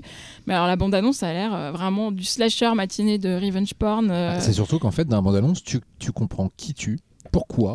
Enfin, c'est juste, et comment ça se quoi. termine Enfin, ouais, je veux dire, avec un espèce de, de l'exploitation de la notion de sororité euh, à son paroxysme parce que la, la, la péri- la période veut ça. Malheureusement, voilà, c'est. C'est un mec masqué non, euh, dans la bande J'ai vu Ouais, bande-annonce, on le mais- voit, ouais. Mais tu sais pas qui. Ah, dans la dernière bande-annonce, tu comprends euh, qui, s- qui est le tueur, ou plutôt qui sont les tueurs. euh, Ah, ouais, non, t'as tout. référence à un T'as culte, euh, machin. Ah, ouais. donc il n'y a plus du tout le. C'est une, c'est une fraternité. en Ouais, fait. ouais. C'est pas la sororité, c'est les, c'est les élèves masculins d'une autre, enfin d'une fraternité qui, qui ont des cagoules à la cucus clan. Tu me diras, les, des les meufs, appels ouais, téléphoniques, euh, ça marche plutôt. Je sais pas comment ils ont traité le premier remake déjà de la Si, Christmas. ils font des textos. le- ouais, Le texto, ouais. Le premier remake est très fidèle euh, globalement au déroulement du film, c'est juste que les zones d'ombre sont plus dans l'ombre quoi. Mais sinon, il est, et puis il est plutôt sympa parce que Glenn Morgan et James Wong, qui il a Ouais, moi, j'adore. c'est- un sont autre des- délire le remake. Oh, le, oui. le- le- le remake, t'es- t'es déjà plus, c'est plus énergique, c'est très très très coloré. Mm, Par contre, ouais, très très ouais, très, la photo très est coloré. magnifique, Ah, c'est vraiment très joli. C'est Goras, euh, le plan là, avec la Sea Shaber euh, qui, est, qui est, ma foi fort sympathique. Mais euh, voilà, faire. après tu retrouves Ouais. pas l'ambiance de Bah là, c'est vrai que l'image est délavée, c'est assez sombre. euh, et aussi, l'autre truc par rapport au remake de Blumhouse, c'est que la bande-annonce est ultra brillante. Et un des autres euh, aspects intéressants de Black Christmas de 74, c'est le silence. Et d'ailleurs, il était sorti au- aussi aux États-Unis sur un autre, sous un autre titre parce qu'en fait, ils avaient peur que ce soit pris pour de la Black Exploitation avec un titre qui s'appelle Black Christmas. Donc, ils l'ont ressorti avec un titre qui est euh, Silent Night, Evil Night. Ah, Evil Night. Non, ça, Et- c'est- ouais. Et, et du coup, c'est- ça souligne en fait le silence qui peut régner dans ce film. Film et qui participe de l'angoisse, par exemple un escalier vide et du silence, bah, ça fait de l'angoisse et t'as pas besoin de faire euh, Silent répéter les Night, c'est un autre film. Silent Ouais, Night, ouais, c'est- c'est encore une autre série. C'est 12 Ouais. missions de retenue en Ouais. français. Et dernière euh, anecdote, euh, le film a aussi eu une exploitation TV euh, sous le titre Stranger in the House, qui spoilait, euh, bon, qui spoil pas tellement parce qu'on sait dès le début qu'il rentre dans la maison, mais bon. Et en fait, ça a été déprogrammé au dernier moment parce qu'il y a eu un double meurtre dans une maison de sororité. Donc c'est rattrapé par l'actualité. Bah, comme il y a eu euh, The Hunt récemment, euh, qui a été Ouais. déprogrammé aux États-Unis parce qu'il y a eu une tuerie dans une école et ils ont déprogrammé le film. Bah, tout Made in. France, en France. C'est vrai aussi. Voilà, qu'en avez-vous pensé, Bah, les ça amis tue. Voilà, c'est tout. Dans quel sens ça tue Bah, ça tue, c'est génial. Ça tue les gens. C'est un des meilleurs slashers jamais fait, euh, dans le top 3. Mhm. Euh, D'ailleurs, c'est pas. Enfin, vu qu'à l'époque le slasher n'existait pas, euh, peut-on vraiment l'appeler comme ça? Bah, Et surtout, c'est ce qui fait la force du film en fait, c'est qu'il n'est pas conscient d'inventer une formule et qu'il n'est pas conscient de ne pas en respecter les règles qui font qu'on sait déjà ce qui va se Mhm. passer. Donc, euh, Mais c'est marrant parce que coup, c'est génial, fondateur alors que c'est déjà euh, Voilà. transgressif par rapport aux règles Ouais. qui vont être suivies Mhm. après. Et c'était ça qu'il fallait Mais- faire en ouais. fait. Ouais, mais justement, c'est ça le truc aussi, c'est que c'est- vraiment dans Halloween qu'on a cristallisé Voilà, ouais. toute la symbolique, toutes les règles, et à partir de Halloween, c'est voilà, on- plus personne n'en bougeait, quoi. C'est- C'est fou. Pour moi, c'est un bon film, mais justement, c'est pas un bon slasher. Parce que moi, le Ouais. slasher, je vois un truc décérébré avec un tueur et tout. Forcément, ce n'est pas le film. C'est un, c'est un très bon film, hein, Je mais suis c'est pas d'accord. un bon Pour, slasher. pour moi, c'est plus un psycho-thriller Voilà. qu'un qu'un Ouais. Du pur coup, slasher. pas, pour moi, c'est pas dans le top 3 des slashers parce que le slasher se doit d'être le truc un peu euh, efficace avec beaucoup de meurtres graphiques. Enfin, l'image qu'on s'en a fait maintenant, tu vois. Mais euh, Après, il y a les Parce que le bon slasher et le mauvais slasher. oui, voilà, on peut y heures, ça, mais du coup, pour le coup, c'est un bon film, vraiment un très bon film. Mais pour- si t'es fan de slasher et que tu veux voir un slasher, c'est un peu Mm. déceptif. J'aime bien dire ce mot, mais je le dis à nouveau. Non, par contre, vous voulez voir un, un vrai bon film d'horreur. euh, Ouais, Et la là, photo là, est cool, la photo est bien, bien. C'est super. Et bien beaucoup d'éléments du film ont été repris dans euh, un film dont on a parlé ici il n'y a pas très très longtemps, The House and Sorrow. Ouais, j'y ai et beaucoup Tiro. pensé. Ouais. C'est très, Ah, ça ressemble très proche. ouais. Ouais. Mm. Mais je préfère euh, Black Christmas. Même j'adore, enfin j'aime beaucoup The House Sorrow et Tiro, mais je Ah, trouve Tu l'as choisi Black Christmas est, est largement au-dessus. C'était pas le même thème. Si, bah non, mais ça aurait pu. Ouais, c'est vrai. Ça aurait pu. C'est juste que euh, The House and Sorrow et Tiro est moins connu, je trouve, que Ouais. Christmas et méritait peut-être un peu plus d'être Ah, euh. Moi, j'avais, je l'avais jamais vu, j'ai découvert récemment là, et j'avais en tête l'image du remake où il y a un mec déguisé en Père Noël dans le remake, je crois. C'est pas ça, non? Il y a pas. un- Il y a un... Euh, Bah, je vois l'affiche d'un un un Père Noël qui sort d'une, cheminée. Alors, Peut-être que je confonds avec un autre film. Peut-être que je confonds avec remake, les- non C'est pas. je confonds avec les séries Silent Night et Dead Night en fait. C'est tout- plus de ça. Je remaké, pense ça aussi Je pense que tu te. Ouais, je confonds avec les Silent. Night. Et il y a eu un remake aussi de Silent Night. de peut-être ça, je confonds peut-être. euh, Par Steve Miner, un- d'ailleurs, le remake. Et ce qui est marrant, c'est qu'il y a eu des remakes, mais il n'y a jamais eu de suite. Non. C'est marrant. Enfin, voilà. C'était une remarque sans intérêt, mais ça- ça- à la tu- fin de celui-là, on se dit qu'il pourrait y avoir une suite Mm. facilement C'est vrai, et, c'est vrai. et ça n'a pas été fait. Les Dents de la Mer ont bien eu une suite. Pourquoi pas Black Christmas? Ouais, mais il y a Enfin, il plusieurs suites, d'ailleurs. ouais. J'ai pas non, le- par pas contre, le. euh, Pardon, vas-y. Si, si tu veux le, le vrai détail qui tue, celui qui Ah. va vous faire briller en société, Ah. Ah, c'est que c'est Ah, Toi, tu brilles, tu Fais-nous n'arrêtes pas briller briller, en fais-nous société. briller, J'ai- mal aux yeux, t'es en face de moi en plus à chaque c'est fois. le premier film doublé en québécois. Ah. je vais Oui. pas briller avec ça. Je pense Non, non, c'est vrai, c'est vrai, c'est le, c'est le premier C'est le premier film tout en euh, québécois. Voilà, vous le saurez. de champagne. Mais vous savez que Black Christmas, c'était le premier film québécois. Il y a tout le monde dans la soirée qui se barre à ce moment-là. il est relou, lui. On l'invite pas au nouvel an, elle va nous planter il l'ambiance. Bande de salopards. Ouais, je, je me rappelais pas que, que c'était qu'il y avait en fait je me rappelais pas qu'il y avait autant de personnages et qu'on sortait autant de la maison. Le souvenir que j'avais du film c'était que c'était hyper anxiogène. Ça m'avait déjà beaucoup plu. Il y a, je sais pas, j'ai vu euh, l'époque du DVD d'ailleurs. C'était chez Oula, Whiteside oui. non? Ouais. Le Oui, DVD vrai, euh, vrai, qui était, qui la belle époque euh, du Bah, DVD. euh, Très bien, quoi, notre époque. Oui, oui, non, mais je veux dire, tu avais des, des, des trucs, euh, des petites pépites qui sortaient comme ça. Et puis là, pourquoi j'ai vu, j'avais Bah, il y avait le, le Romero la dernière fois. euh, Mm. euh, Season of the Witch, qui était chez- chez- chez- aussi. Et je pensais pas qu'il y avait autant de personnages, qu'on sortait autant de la maison. Et en fait, euh, je me rappelais plus du tout du père. Ça, je me rappelais beaucoup de Margot Mhm. Robbie et, euh, et puis des, des- des autres filles, mais du tueur à, à l'intérieur. Et la voix, putain, la voix du mec là au téléphone. Ouais. Qu'est-ce que Alors, les voix d'ailleurs, Oh. parce qu'il y a Oui. plusieurs voix. Et, Il y a euh, plusieurs voix, Bah, c'est le même mec. Ouais, alors c'est censé être même le, le même mec, mais effectivement pour On le a déjà plus ou euh, moins spoilé le- l'endroit d'où il appelait. Ou pas ouais, Non, mais on le voit, mais, dans, euh, là oui. c'est la première Alors, je me suis posé une question, c'est très con. On est en- à l'époque. Comment on fait pour rappeler dans une même maison? Il y a deux lignes téléphoniques? Ça Oui, marche comment? ça C'est possible? Parce Ouais. que c'est rare quand même. euh, Non, à l'époque, non? Non, ça marche. Je me suis posé la question. Après, potentiellement, il pourrait y avoir un petit peu d'écho, je trouve, mais bon. Non, mais je pensais que du coup, Oh c'était. là mais, là. mais la cave est bien insonorisée. Enfin, le grenier. Euh, c'est le grenier. Ouais, le grenier. Laissez les gens rêver. voilà. Euh, on passe au film de Talal. Ah, déjà Ah bah, c'est- sauf si vous aviez quelque chose à Niveau ajouter. chronologique, c'était là. Ah, bah Ouais. oui, bah écoute, vous avez pris que des films récents. Même toi, Xavier. Ouais. Mais moi, En c'est ce moment, particulier. Ah, en ce c'est moment, vrai que c'est c'est nous, hein, Talal, les Ouais, Prams. on est les plus vieux. on est les plus sages. J'aurais dû être avant toi, logiquement, mais Mm. bon, C'est vrai. Mm. Tu t'es sacrifié pour la cause. c'est ça.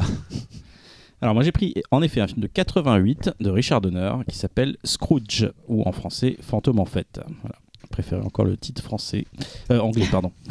Euh, donc bah écoutez, je vais... Alors, c'est pas Scrooge, c'est Scrooged. oui, j'ai dit Scrooge. D'accord, ok, d'accord. J'ai- Laurent, c'est le mec qui apprend toujours sur les accents Ah anglais tout là, le temps, tout le temps, tout le temps. C'est parce que c'est parce qu'il y a quand même une petite subtilité dans le fait. Oui, il a Scrooge, été- Scrooge. il a été lui-même Scroogé, Voilà, il a été. Scroogé, voilà. Bah, j'aurais préféré ça d'ailleurs. Va te faire Scrooger. Ouais, c'est ça. Alors, bah, c'est, c'est- c'est- ça va être compliqué. J'ai parlé d'un film de mon enfance. On avait parlé un peu avec Cyril aussi. Je pense que c'est, pareil pour totalement toi. un film de mon enfance, Ouais, donc, euh, bon, voilà, je suis pas complètement partiel. Donc, je suis très intéressé d'entendre les avis des, des gens qui l'ont découvert, s'il y en a autour de cette table. Donc, de quoi ça parle? Euh, Oui, je, je te vois venir, toi, déjà. Déjà, avec ton, ton petit frère Ferro Rocher dans la bouche. là. Euh, donc c'est quoi? Ça parle de Frank Ross, un jeune directeur d'une chaîne de télévision, le plus jeune d'ailleurs directeur d'une chaîne de télévision qui s'appelle EBC. Euh, Donc euh, on cherchait la comparaison. Euh, donc c'est un homme détestable, cynique, qui méprise tout le monde. Alors la veille de Noël, alors qu'il est en train de tourner en direct une nouvelle adaptation de Scrooge, donc c'est euh, le chant de Noël, je crois en français, un, chant de Noël, de, Charles, ça, de ouais. Charles Dickens. C'est ça. Euh, donc une émission en live euh, avec des comédiens, tout ça. Donc celui-ci va apprendre par l'intermédiaire de son ancien patron, attention détail important, mort, qu'il va recevoir la visite de trois fantômes. Alors celui du passé, du présent et du futur. Donc Richard Donner, hein, bah, c'est, c'est- vous connaissez bien parce que c'est euh, le réalisateur de Superman, hein, le premier, l'original, euh, des Goonies et des quatre armes fatales. Et de la malédiction, s'il te plaît. Et de la malédiction, putain, oui, surtout de la malédiction. C'est mon- de, de- de- justement, de tous ces films-là, c'est la malédiction mon préféré. Ouais. Non, de la malédiction. Tu t'enlèves la musique et tu mets une bonne musique, le film est génial. Et je vais tout de suite euh, voilà, calmer les, les ardeurs. Je vais parler du meilleur film de Noël de cette sélection. Voilà. C'est, euh, on arrête tout de suite. Euh, parce qu'il épouse franchement les codes de, justement du film de Noël, mais bien sûr des codes américains, avec un seul argument qui, qui pèse son, son- son kilo de banane, c'est Bill Murray. Voilà.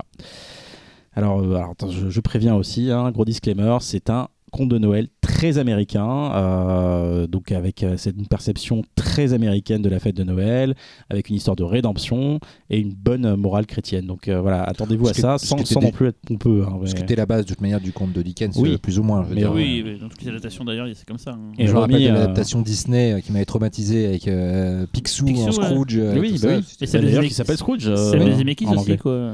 Oui, celle de Zemeckis. ouais. J'ai pas vu encore. Bah, qui est, euh, bah, Ouais, euh, ouais. littéralement l'adaptation. Qui est, euh, avec les, pas, trois, les trois fantômes, machin et pas tout. très intéressante. Ouais, mais c'est. Je préfère Fantôme en fait. Celle avec euh, Jim Carrey Ouais, qui fait En du coup le. Qui fait le. Ouais. Ouais, c'est le. c'est Le le- Grinch. En performance Non capture. hein. Non, non, non. Pas... Non, non, pas le Déjà, le Grinch. Grinch, jamais tu ne prononces ce nom, ce mot en ma présence. Jamais.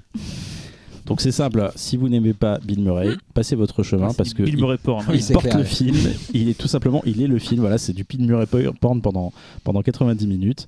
Donc il incarne un- une espèce de connard, euh, patron d'une chaîne de télé qui, qui sait mieux que tout le monde comment se servir de la soupe et il le fait consciemment. Euh, et euh, bah, le film a été fait en 88, donc c'est l'époque où justement euh, la télévision n'était plus que jamais l'opium du peuple. Euh, Oh, donc on a, on a un vrai, une vraie critique du show business, de la censure, parce que euh, rappelez-vous cette, cette, ce personnage de, de Nana de la censure, je sais pas si elle bosse pour... euh, comment, il s'appelle, comment ils appellent cette organisation aux États-Unis de censure C'est la MPA. MPA, ouais. Je crois qu'elle doit bosser pour la MPA et à chaque fois elle se prend des tartes, tout ça. Donc je crois qu'il y, a du- il y a du règlement de compte aussi derrière euh, de la part de Richard Donner. C'est- C'est assez rigolo. Voilà. Euh, et donc euh, voilà. Et puis euh, Franck, euh, Franck donc c'est le nom du personnage incarné par, par Bill Murray. C'est quelqu'un qui veut rendre la télévision plus violente. Et paradoxalement à son patron, a une super scène que j'adore, qui veut créer des programmes pour les chats et pour les chiens. Voilà, c'est drôle. Euh, donc c'est un film majeur dans la carrière de Bill Murray parce que ça se passe donc à 4 ans après euh, Ghostbusters, mais euh, c'est un peu le, le film qui va euh, créer le personnage de Bill Murray au cinéma parce que après on a quoi? On a Un jour sans fin, c'est en 93. Ghostbusters 2 avant. Oui, oui, bah oui, mais après, bon, Ah. c'est un prolongement du premier. Ce qui est marrant, c'est que Et- j'ai lu il y a pas longtemps une interview de lui où il disait que euh, Ghostbusters 2 et euh, Phantom en fait, c'est les deux films qu'il a fait euh, obligé de les faire, mais que ça le saoulait et qu'il il, a- Ouais. il- il voulait vraiment pas les On en faire. parlait la dernière fois, c'est Ouais. qu'en fait, après euh, Ghostbusters et le succès que ça a eu, il était dégoûté parce qu'il avait essayé de monter un projet un peu avant qui s'était capoté où il était réalisateur. Il est parti quand je expliquais 4 ans Mm. en France, je sais pas, à la Sorbonne et tout, quoi. Et en fait, il a accepté de refaire ça un peu pour la thune. Mais ça se voit dans les films, dans Ghostbusters 2 et dans, dans, dans Scrooge, qu'il il fait un peu la tronche. Et c'est vraiment un jour sans fin qui l'a redonné un peu, un peu le goût l'étrier, mais s'il fait encore la tronche dans un jour sans fin, c'est vraiment ce film-là qu'il a. Et je trouve que dans Phantom en fait, du coup, ça donne un, une, un Ah, ça rajoute son côté cynique, ça rajoute Ouais. côté cynique. Ouais, oui. mais Ouais. comme dit Talal, c'est un peu le même rôle entre. euh, Oui. Oui, et ben, puis C'est très proche le de même Un personnage. après, Un euh, jour sans comme fin. on personnage. retrouve un peu le même personnage dans les films de Wes Anderson, hein, que, que j'aime pas, en tout en passant. Euh, euh, ça c'est fait. On Euh, très proche, ça, Sophie- les films de Sophie, le fameux film de Sofia Coppola, que je n'aime pas non plus. Oh. Euh, et, euh, et le Jim Jarmusch qui est, que- qui est sympa. Donc tu vois toujours Dans un lequel il en a fait un de. paquet avec. euh, Euh, Le ah, Jim Jarmusch. bah, le, bah, ce Broken Flowers, voilà, c'est celui Ah auquel oui. je pensais. C'est la première collaboration. Parce qu'il est aussi euh, hein Dead Don't Die. hein, Oui, bah, il en a fait deux, ça va, ça Ouais, va. ouais. plus comme s'il en avait fait and 10. Cigarette aussi, je crois qu'il est dedans, il me semble. Ouais. il Wes Anderson, hein. il en a fait 10. Bon, ça va. Euh, voilà, bon, en gros, il joue toujours les, cette histoire de personnages euh, égoïstes, cons, mais au grand cœur, voilà, qui se révèle être un mec finalement assez attachant. Euh, donc voilà, bah, voilà j'ai dit c'est un gros connard. euh, il crée, euh, il crée euh, des spots télé qui vont donner des crises cardiaques aux mamies. et il l'assume. euh, il veut agrafer, euh, il veut, il veut agrafer des bois de, de rennes euh, sur une souris. hein, c'est un connard. drôle, ça. Et euh, il s'en prend même à un enfant handicapé. Voilà, pour vous dire. Qui ne l'a pas fait Qui, ouais, c'est- bien sûr. Donc euh, voilà, en gros, c'est ce personnage, ce type de personnage qui a choisi toujours sa, ca- qui choisit toujours sa carrière au profit de, de son amour. Et justement, en parlant d'amour, euh, c'est la définition. Alors je l'ai vu, je devais, avoir une dizaine d'années, et puis déjà euh, j'avais euh, quelque chose qui se passait en moi en regardant Karen Allen, son sourire, voilà, sa, sa- douceur. c'est un peu la, la perfect girlfriend. Enfin, en tout cas, c'est la perfect girlfriend des années 90. Ouais. Euh, J'ai jamais, j'ai jamais attaché à cette actrice. Il a un euh, super sourire. ça- Il a raison. Quel euh, sourire, quel- quels yeux, quoi. Ouais. Et voilà, alors, même si c'est un archétype, voilà, comme je disais, c'est la parfaite, parfaite amie idéale. Et, euh, et voilà, donc. euh, je, Je suis plus sur des McDowell, mais bon. Ah non, mais je suis définitivement plus. Euh, t'as la langue. Ah, ah, bon, bref. Laurence et moi, on valide pas. Donc, euh, ce qui, ce ce m'avait marqué aussi quand j'étais gamin, c'est ces- trois fantômes donc, euh, que Bill Murray va rencontrer pendant son aventure. Donc, il y en a un qui est, qui est un chauffeur de taxi, qui est un sosie de Benicio del Toro. En tout cas, j'ai longtemps cru, euh, quand j'ai connu Benicio del Toro, que c'était lui qui jouait dans Fantôme. En fait, non, mais non, pas du tout. Tu connais Benicio del Toro? Oui, c'est mon pote. On se fait des soirées, classe. euh, des, des- des soirées euh, Jeu de plateau. jeux de plateau. Chercher un truc dans ce genre-là. Euh, non, mais c'est David Johansson euh, qui, qui est une sorte de rockstar, euh, rock glam euh, que, que tu dois connaître, non? J'ai oublié le nom de son groupe, j'ai pas noté. Xavier connaît tout, en fait. Je sais pas un truc, je regarde Xavier. Euh, et il y a- il y a- alors celui que j'adore, c'est celui du de- le fantôme du temps présent, euh, qui est incarné par Carol Kane. Donc c'est Annie Hall, euh, Princess Bride et, et j'en passe. Et donc euh, en fait c'est une c'est une fée euh, très très jolie tout ça qui arrête pas de foutre des tartes en fait à, à Bill Murray euh, au fur et à mesure du film. À chaque fois c'est l'impression de ces bibi peu coyotes jusqu'à ce qu'ils prennent un grippin, c'est encore plus drôle. Euh, et t'as une sorte de Nazgûl à la fin qui m'a vraiment traumatisé quand j'étais môme. Donc c'est le fantôme du futur, une espèce de gros de grand créature avec quand, quand il ouvre ses, ses tripes. En fait justement quand il ouvre sa veste, justement tu vois les tripes avec les petites têtes des personnages à l'intérieur, Ça, c'est génial, ça. les petits Ouais. gobelins. voilà. Et puis il y a cette fin euh, justement qui fait polémique. Je, du coup, je, suis- allé revoir un peu sur le net ce que les gens pensaient de Fantôme en fait. Et puis il y a plein de gens qui disent ah ouais mais la fin elle est super cheesy tout ça, euh, c'est pas c'est relou tout ça. Et en fait non parce que ça voilà ça colle avec le personnage de Bill Murray, c'est très cohérent avec l'adaptation justement de de- de- d'un chant de Noël et euh, Ça devient, ça devient un peu un monologue de Saturday Night Live à la fin en fait. C'est ça qui est problématique quoi. Et c'est ça qui est drôle, tu parles de Saturday Night Live parce qu'un des deux scénaristes justement est un monsieur bah, qui est décédé depuis, alors j'ai pas, j'ai pas écrit son nom, mais c'est un des, un, des, un des types qui écrivait beaucoup pour, pour le Ah, Saturday Night Live. Parce que la fin c'est vraiment euh, Jim Murray.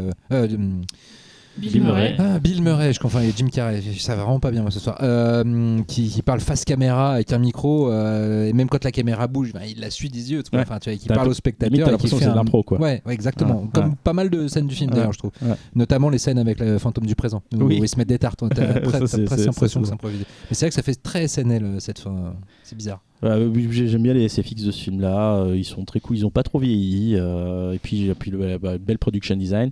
La photo, euh, c'est pas la photo du siècle, on est d'accord, hein, mais c'est quand même euh, le Michael Chapman, le, le chef-op de Rigging Bull et Taxi Driver, hein, quand même.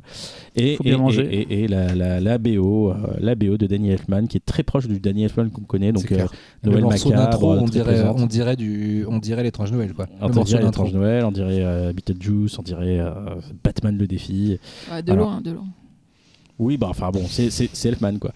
Et euh, puis voilà, pour anecdote, bah, c'était un tournage assez compliqué, comme l'a comme dit Cyril. Je pense que le fait que Murray, je ne savais pas, si tu m'en tu me l'avais dit, mais le fait que Murray ne voyait pas faire le film au départ a, beaucoup joué dans le fait que le film était très conflictuel et ça s'est beaucoup bastonné apparemment entre, euh, entre Richard Donner et, Bill Murray pendant tout le tournage. Et bon, finalement, moi le film, c'est un film que, pour lequel j'ai une attache. J'aurais du mal à à le critiquer parce que voilà c'est un film particulier et puis contrairement à beaucoup de films que tu vois quand t'es gamin et que tu grandis bah tu te dis c'est Il y, en a, il, y a, il y a des films qui sont pourris, et celui-là il est pas mal.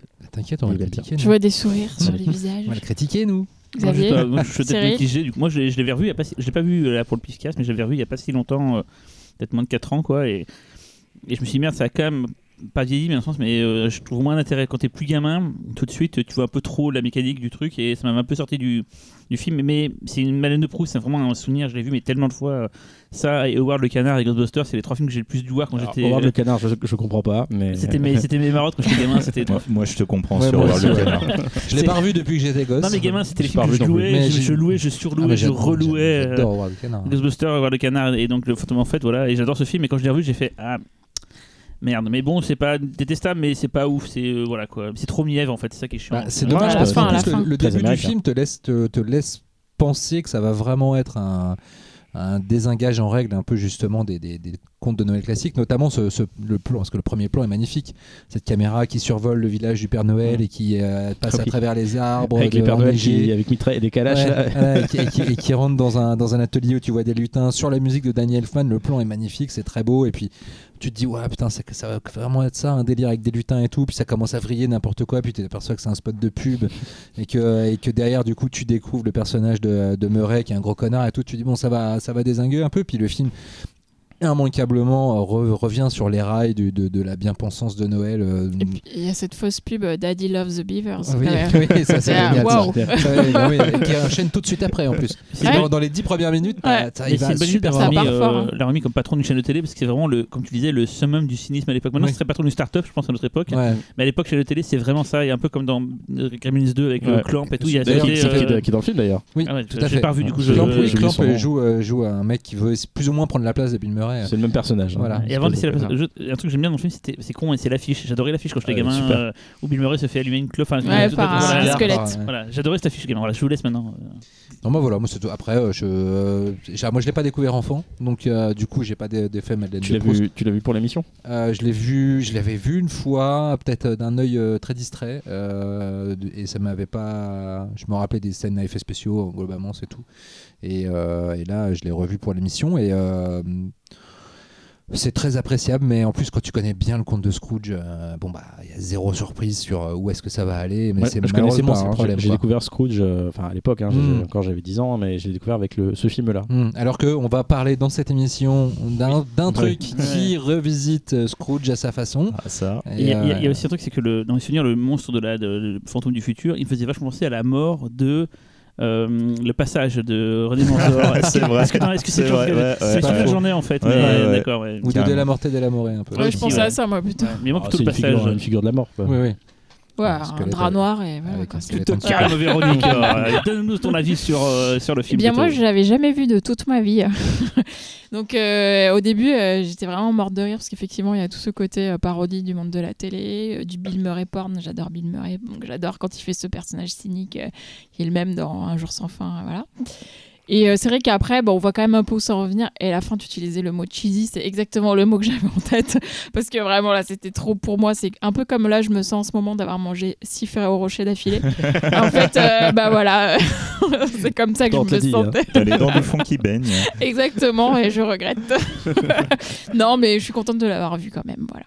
Euh, Comme tu dis, c'est en fait, le fait d'avoir vu la- Un jour sans fin, qui est peut-être la meilleure Ouais, comédie On sent jamais que c'est le tour de réalisée. chauffe en fait. Ça. Ouais, c'est un peu ça, c'est un peu le, le- le brouillon de, ce, que, de ce que sera Un jour sans fin. Ah bah moi par contre, euh, moi c'était un film de mon enfance. Ah, Ah bah ouais. Ah, il a je- depuis le début, il fait la tronche. Je me dis, tiens, il, a, il a pas aimé. Il fait bien son. Ah, non, là, quand Bah même. ouais, attends. ouais. Quel Sinon, c'est trop facile. Eh ouais. Euh, non, moi c'est un film que j'aimais beaucoup quand j'étais gamin, que j'ai découvert sur Canal moi aussi. euh, un dimanche Mm, matin. mm. Voilà, donc j'avais adoré. Avec ma vraiment- pute. Pardon. J'avais adoré. Euh, c'est un film que, hum, du coup, quand je l'ai revu euh, plus vieux, bah, en fait, c'est euh, surtout l'appréciation que tu as de Bill Murray, en fait, qui, qui, a changé, en fait, au fur et à mesure du temps. Donc, c'est vrai que, du coup, tu as, envie d'un film méchant, en fait, quand tu le revois et que tu as vieilli.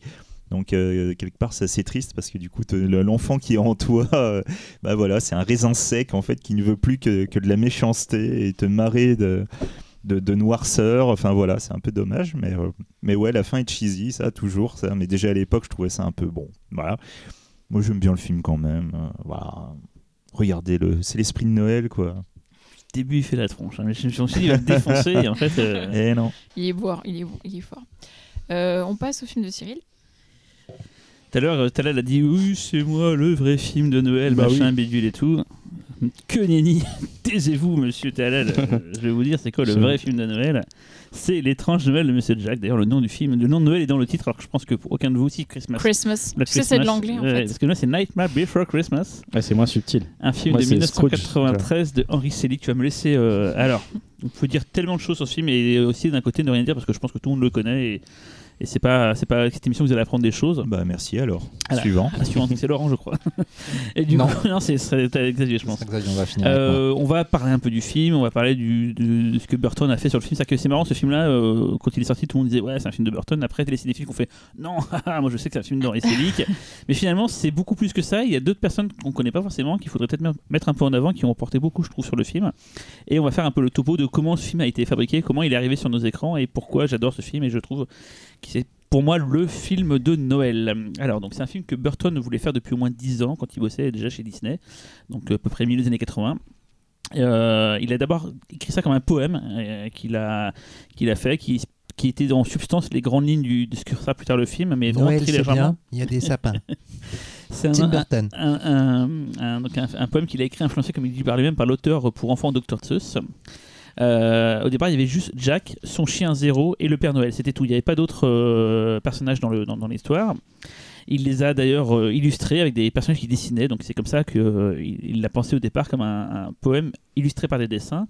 Il voulait même au départ en faire un holiday special, comme c'est beaucoup chez Disney, ou un livre pour enfants. Mais euh, surtout, surtout, surtout pas ne le présenter à Disney, parce que quand il bossait à Disney, il voulait surtout pas le présenter à Disney parce qu'il disait c'est trop bizarre pour eux et c'est sûr qu'ils vont dire non. Donc euh, bon, il a préféré mettre ce projet aux oubliettes et un peu l'oublier quoi.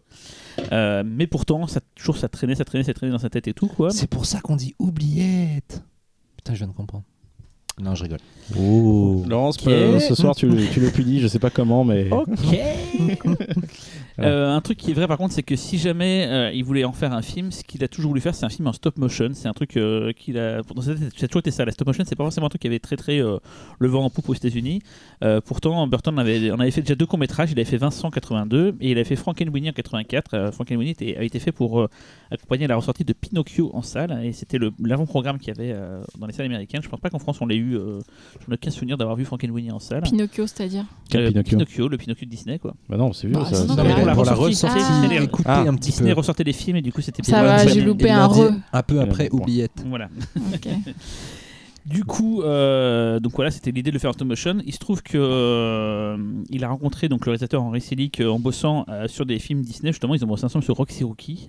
Ah, et à l'époque, ils en avaient un peu ras-le-bol de dessiner, comme ils disent, des, des renards mignons. Et ils voulaient faire quelque chose d'un peu plus. voilà. Et cette idée de faire ce film-là a germé. Selick, il était surtout connu pour des courts-métrages, pour avoir fait des petits modules pour MTV et pour avoir donc bossé aussi sur Taram et le chaudron magique avec, euh, avec Burton. Ça aussi, on pourrait en parler un jour. Et c'est en fait en allant voir euh, donc le nouveau patron de, euh, Disney à l'époque, était euh, Jeffrey Katzenberg, qui avait un peu décidé de, sortir de Disney la crise dans laquelle Disney était. Quoi. Ils ont proposé le projet et ça a plu à Katzenberg qui l'a validé. Ils ont pu partir sur le tournage. Euh, Henry Selick, d'ailleurs, je vous, je conseille de voir euh, un de ses premiers courts-métrages qui s'appelle Slow Bob in the Lower Dimension. C'est complètement fou, ça mélange prise de vue réelle, stop motion. C'est la musique des Residents. euh, et vous pouvez le voir sur YouTube. Il y a une version de bonne qualité qui a été mise par la femme de Henry Selick, Heather Selick. Donc cherchez sur YouTube, peut-être qu'on mettra le lien dans, la partie description du, podcast. Et donc au départ, pour quand même valider le projet, ils ont tourné 20 secondes. Ils ont tourné 20 secondes en stop motion pour montrer à Katzenberg ce qu'ils voulaient faire. Et ça a suffi donc à le convaincre. Euh, tout petit mot sur euh, Henry Selick. euh, c'est pas quelqu'un qui a finalement connu un énorme, une énorme carrière après. Et il a fait James et la pêche géante, qui est un très très beau film. Il a fait un film qui mélange prise de vue réelle et stop motion qui s'appelle Monkey Bone avec euh, Brendan Fraser. Si je me trompe pas d'ailleurs, oui. Ouais.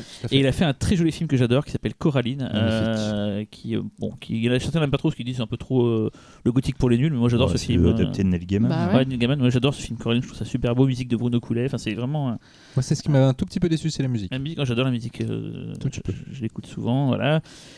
Et donc, qui a fait quoi sur ce film? Donc, Tim Burton est crédité pour l'histoire et les personnages, ça c'est indéniable. Il a supervisé euh, tout, le projet, mais c'est pas que lui.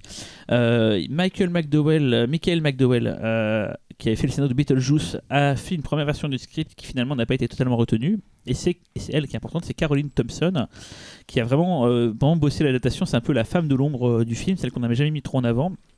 Elle a quand même bossé avec euh, Burton sur Edward Madajon. Et- euh. Edward Madajon. Edward Madajon. Elle a, fait elle a bossé sur Les Noces Funèbres aussi. Et elle a bossé, c'est pas Burton, mais sur La Famille Adams. Donc c'est vraiment une spécialiste, on va dire, du gothique. Euh, Là, il n'y a pas de doute là-dessus, quoi. Quand elle est arrivée sur le projet, il y avait déjà, en fait, euh, les storyboards avaient commencé à tourner. Il faut savoir qu'en animation, le storyboard, c'est quand même quelque chose d'assez euh, tard dans le, processus. Donc c'est difficile de changer l'histoire. Euh, Elfman avait composé 80% déjà des musiques. Et en fait, il y a une sorte de ping-pong entre Elfman, Burton et elle pour construire l'histoire, la réarranger, la réaménager. Et du coup, l'un et l'autre se nourrissaient. Burton euh, apportait des idées, Elfman changeait des, dialogues. Tout ça, ça fait tous les trois. Et ils ont un peu sauvé le film, du coup, euh, via leur participation. Une autre femme de l'ombre, d'ailleurs, aussi, qu'on doit créditer, qui a fait beaucoup, c'est la productrice Kathleen Gavin, qui n'a pas fait grand chose derrière non plus aussi, mais qui a pu amener tout plein de personnes de talent sur ce film-là et faire en sorte qu'on qu'on arrive euh, à ce projet-là. Et avant de vous donner la parole, je vais parler un petit peu du casting euh, vocal. Donc Danny Elfman, j'en ai pas encore parlé, mais le grand, l'unique, enfin si j'en ai parlé, mais j'ai pas expliqué ce qu'il a fait dessus, c'est le grand, l'unique Danny Elfman, qui un des collaborateurs réguliers de Tim Burton, a composé toutes les musiques euh, du film. C'était un film musical, ça je l'ai pas dit non plus, mais ceux qui connaissent le savent. Euh, je vais pas raconter l'histoire d'ailleurs. L'histoire, c'est l'histoire de Jack Skellington. J'attendais que En tu fait, dans une, faut, faut découvrir qu'en fait chacune des fêtes, euh, donc Pâques, euh, Noël, Halloween et hum, Saint-Patrick. Saint-Patrick ont des univers bien à eux, avec des personnes bien à eux qui organisent les fêtes. Et Jack Skellington, qui est en charge de l'organisation d'Halloween, euh, est, est lassé d'Halloween. C'est toujours pareil, ça le, ça le fatigue. Et un jour, en se baladant, il va tomber dans l'endroit où se trouvent les entrées des autres univers des fêtes. Il va découvrir Noël. Il va juste péter un câble et il va dire Ah, il faut qu'on fasse ça. Il va revenir à Halloween et il va décider qu'avec tous ses collègues d'Halloween, ils vont décider d'organiser le Noël À la place du à la Père place Noël. du Père Noël. Et ça va être la catastrophe. C'est ça que j'ai parlé pendant 20 minutes. Je peux, Bah, je peux c'est dire un truc Oui. C'est que sans lire de résumé, tu as fait un résumé excellent. Oui. Je, connais bien le T'as film. pas en fait, besoin de. euh, t'as-. T'as Non, besoin de parce que j'adore ce film-là. Non, parce que dire, je suis obligé de lire des résumés parce que je ça. euh, Et donc ils vont fort. Noël, mais ça va être la catastrophe et du coup ben ils vont devoir demander au Père Noël de venir l'aider pour pour sauver Noël et voilà quoi. Et donc euh, c'est un film touchant sur euh, sur euh, sa condition, sur ce qu'on en est, sur ce- sa prédestination. Là, le Skellington se sent pas forcément euh, toujours en train de se dire voilà il faut que je fasse Halloween. Il a il a d'autres envies et voilà ça montre qu'en fait on peut se dépasser, se surpasser, mais qu'on n'est pas forcément toujours la personne la mieux adaptée, mais que c'est pas grave, on peut. se- Il se faut aussi tromper, accepter voilà, qui on est. accepter qui on est voilà et c'est un, c'est un très beau film visuellement c'est à tomber euh, c'est donc un film musical comme je l'ai dit il y a beaucoup de passages chantés D'ailleurs, Euh, les paroles aussi, je crois, sont de, sont de Elfman. Et voilà, c'est lui donc- qui chante voilà. même, non Il donc- chante, donc, il fait- Elfman faisait donc le, le- le travail à trois et Elfman donc fait la voix donc de Jack Skellington quand il chante Mm. c'est pas le cas quand il parle quand il parle c'est euh, Chris Sarandon euh, qui avait joué Ah oui. euh, Jerry Dunbridge dans Vampire vous avez dit Vampire Catherine O'Hara joue donc la Sally, la- l'alter ego, euh, l'amoureuse de Jack. Euh, Catherine O'Hara, si vous vous souvenez, c'est la mère dans Maman j'ai raté l'avion. Et dans Mhm. Beetlejuice Et dans Beetlejuice, c'est vrai aussi. C'est vrai que c'est aussi, oui. Putain, c'est Euh, elle qui fait la voix en VO Putain, J'aurais ouais, jamais fait le rapprochement. Dans euh, le maire de, de Halloween City, euh, c'est Glyn Shaddix. Et dans Beetlejuice, c'était le, le fan d'art contemporain qui venait euh, réorganiser la maison. C'est Le lui qui joue le rôle du maire. Euh, bah, le gros, un peu, tu Ouais. vois, voilà, il fait le maire. Euh, dans les trucs rigolos, il y a trois petits personnages Locke, Shock et Barrel. Je pense que c'est Amstramgram en français. Mhm. Euh, Shock, c'est Catherine O'Hara qui fait la voix. Barrel, c'est Daniel Elfman. Mais Locke, c'est Paul Rubens. Et Paul Rubens, c'est. Pee-wee, qui est le personnage principal du, du premier film de Burton, mais qui est aussi un animateur pour jeunesse euh, aux États-Unis, qui a eu Il était, était. Était. qui, a- qui était qui a eu des petits problèmes de masturbation dans, dans un cinéma qui lui a un peu coûté sa carrière. Euh, donc voilà, très très beau. Et juste un tout petit mot avant de vous laisser la parole, il y a une version convertie en 3D du Mm. film qui est juste sublime. Euh, on a l'impression de voir un théâtre de marionnettes. C'était d'ailleurs le cas aussi de Coraline qui lui a été tourné nativement en 3D.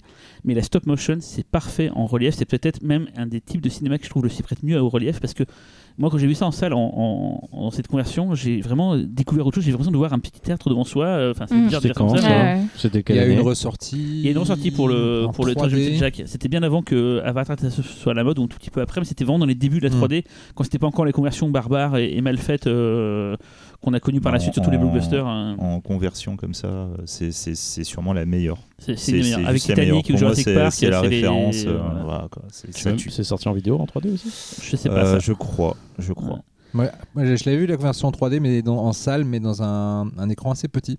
Ouais. Et euh, pour le coup, euh, j'avais pas été frappé par. les- Alors après, c'était peut-être les conditions de la projection, mais déjà, moi, je trouve que la 3D, c'est l'écran le plus grand possible et être près de l'écran.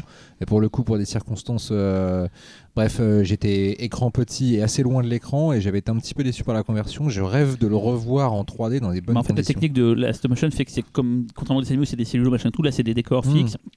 Alors, je vais pas expliquer ce que c'est que la stop motion, mais bon, c'est quand même assez basique. En gros, euh, vous prenez un personnage, vous bougez d'un millimètre un bout de son bras, vous faites une photo, vous faites ça une deuxième fois, ainsi de suite, et ça crée un mouvement, 24 images secondes, et vous créez, Image par image. vous créez un mouvement virtuel. Voilà, et c'est euh, d'ailleurs le sujet d'un films qui est passé au pif euh, sur Phil Tippett, ça parle de la stop motion.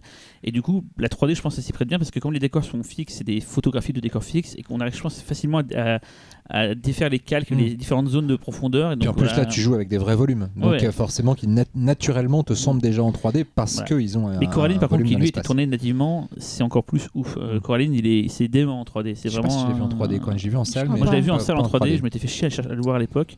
Et c'est vraiment, pour le coup, c'est bluffant. Quoi. Gardez vos télé 3D si vous en avez, parce que c'est des objets de collection Ouais. maintenant. Et t'as ramené ton petit livre, c'était pour te tu as bien rassurer raison, non, non. T'as ramené le chaudron c'est magique. un- C'est un, un de mes livres de chevet quand j'étais gamin. Je, je l'avais pas, je le possédais pas, je le lou- je l'empruntais à la bibliothèque tout le temps. Et il est épuisé en C'est quoi français. alors ce livre, dis-nous? C'est un bouquin euh, entièrement dédié à l'art et à la création de Nightmare Before Christmas. C'est un film, euh, un bouquin à la base anglais de Frank Thompson. Il y a une adaptation française, une adaptation donc euh, traduction française qui existe, mais qui est épuisée, que j'ai jamais réussi à retrouver, mais on peut trouver sur Amazon ou sur des libraires euh, en ligne euh, la version anglaise sans problème. Et c'est, enfin je sais pas, je vous montre en même temps, c'est plein d'informations. Il y a des extraits storyboard, il y a des, il y a une défragation du, du, du- du film. C'est vraiment un excellent bouquin sur le, sur, pour qui aime. Euh, L'étrange Monsieur Jack, c'est vraiment euh, un, petit bijou. Et voilà, c'est un film que j'adore. C'est un peu tarte à la crème de parler de ça dans une thématique Noël, mais bon, euh, j'allais pas mentir. Pour moi, si je parle de Noël, je pense vraiment à ce film-là en premier. Quoi. Non, mais moi je suis d'accord avec toi, c'est le meilleur film de Noël, donc tu, tu as raison. j'adore ce film autant que toi, et je trouve qu'il il est beau, il est drôle, il fait un petit peu peur, il fait un petit peu chaud au cœur.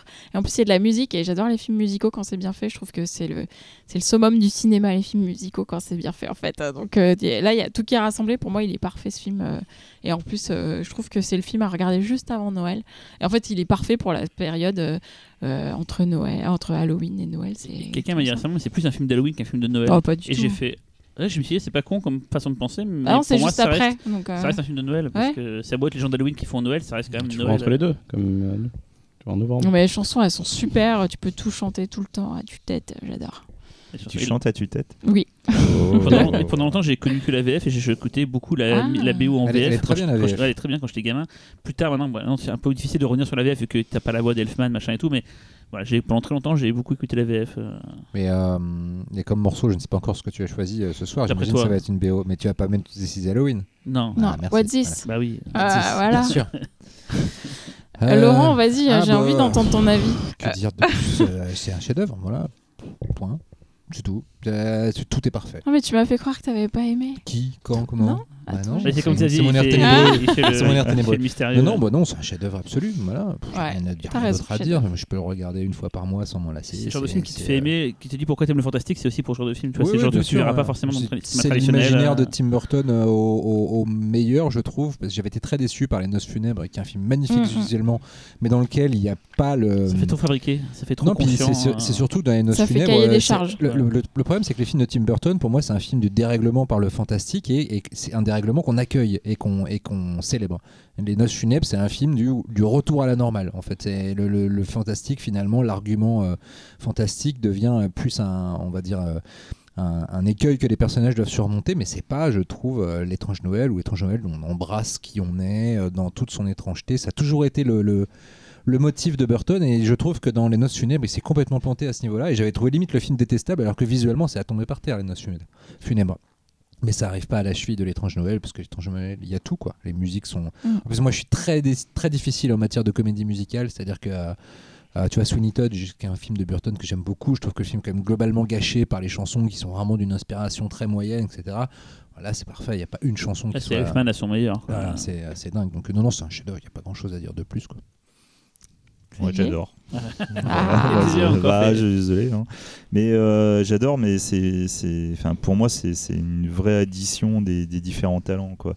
Là, je retrouve le Burton de Vincent et pas celui des Noces funèbres, euh, que comme toi, je, je suis pas très fan des Noces funèbres.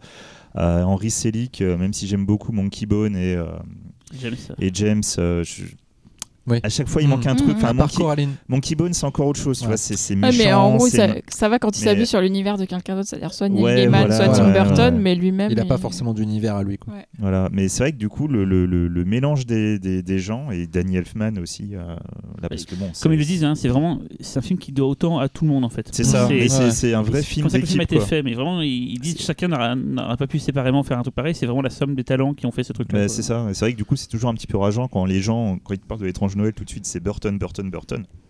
C'est pas que Burton, hein, je suis désolé. Là, là il- en plus, à l'époque de l'étrange Noël de Monsieur Jack, il montrait déjà les signes de ce qu'il allait devenir euh, de, de très détestable. Après, lui-même, il a jamais, il s'est jamais approprié Non, non, le truc. hein. Non, mais voilà, mais il n'a ferait jamais fait euh, rien globalement pour contre. nier le fait que euh, Oui, non plus. enfin, c'est toujours son fils nom Ah, qui ouais. est associé au truc. Bah, après, je trouve que ce qui est bah, le- l'univers qu'il crée, l'univers visuel qu'il Ah crée, oui, c'est oui, ce vraiment lui, enfin, Le du truc. design, c'est c'est Oui, lui, Ouais. Ouais, mais tu vois, le, le- ce, ce conformisme euh, vers lequel il tendait, Oui. euh, bah, justement, être avec Henri Selick, avec toutes ces personnes, non, il a réussi à, à sortir la tête de l'eau. et- Enfin, pour moi, c'est, c'est, enfin, pour la partie Burton, c'est vraiment euh, le champ Jack du il est signe, quoi. Tu Jack vois, il peut être méchant, il Mais peut voilà, être euh, effrayant, voir, drôle, quoi, touchant. euh, Cela dit, moi j'avais retrouvé un peu ça dans Frankenweenie, les versions longues, que j'aime beaucoup oui, personnellement. Que, euh, je suis pas autant fan que toi. Moi, c'est vrai qu'après le moyen métrage, moi j'adorais. euh, je trouve euh, Vincent, c'est mortelissime. une adaptation mais- de, de Poe, je crois. C'est un... Oui, c'est une, Ouais, adapta- ouais. une adaptation de Poe et en fait Vincent parce qu'il y a Vincent Price Mm. dedans qui fait une voix. euh, voilà. Mais euh, ouais, non, Frankenweenie, moi je trouve que c'est assez à réévaluer. euh, quand on parle de la carrière de Burton, on, on cite jamais le film, mais euh, je trouve C'est que vrai. dans ses récents, je trouve que c'est c'est vraiment une chouette Oui, dans- réussite. Dans ses récents, effectivement, euh, voilà quoi, comparé à d'autres trucs comme euh, je sais pas Alice au pays des merveilles euh, ou Big qu'il Fish que je pire. hais. euh, Ah, voilà, moi, Big quoi. Fish, je suis, Quelle horreur, je Big suis Fish. partagé. Eh, moi. Big Fish, ouais. j'aime pas bon, du tout. Big Fish. Alors, t'as la- Total, ouais. Allez, vas-y. Je vais me faire caillasser. Oh Oui. non Ah, tant mieux, c'est- c'est- démocratiquement parlant, c'est mieux que quelqu'un n'aime pas en fait. Euh, sinon, c'est une totalitarisme. Euh, Pas toi, pas alors, je l'ai pas toi. vu en 93, je l'ai pas vu, euh, je l'ai pas vu dans les années 90, j'ai vu beaucoup plus tard. Euh, pas hier non plus, hein, mais. euh, J'aime dire que tu préfères euh, Fantôme en fête, quoi. C'est il ça, a dit que c'était le meilleur pour Noël, il a dit. Po, po, po. C'est à moi-même au moins. Non, bah, euh, j'adore le visuel, je trouve ça euh, très beau, je trouve les, j'aime, les chansons, j'aime pas toutes les chansons, j'ai des chansons que j'aime bien, mais je comprends que. En fait, j'ai un problème avec ce film, c'est que je l'ai vu beaucoup plus tard et il y a eu un truc euh, de consommation autour de ce film-là. Ah oui, les goodies. avec tout un Ça, parler, phénomène, ça tout un phénomène, euh, on va dire néo-gothique, euh, kawaii, j'ai appelé ça comme ça parce que j'ai pas d'autres mots, et, euh, et avec euh, une sorte de bourrage de crâne C'est parce que t'es un métalleux, ça, c'est pour ça. T'avais des t-shirts, t'avais des Ah, a sacs, raison, hein. t'avais des sacs, Doria, t'avais des- Oui, pas c'est Doria, Lilo et euh, Stitch. Dora, pas- comment s'appelle euh, Daria. Daria, Daria, Daria, excuse-moi. Personne n'a des goodies Daria. Oh, boulet. Soit c'était, euh, je te dis Doria, Daria, Dora, j'ai tout fait quoi.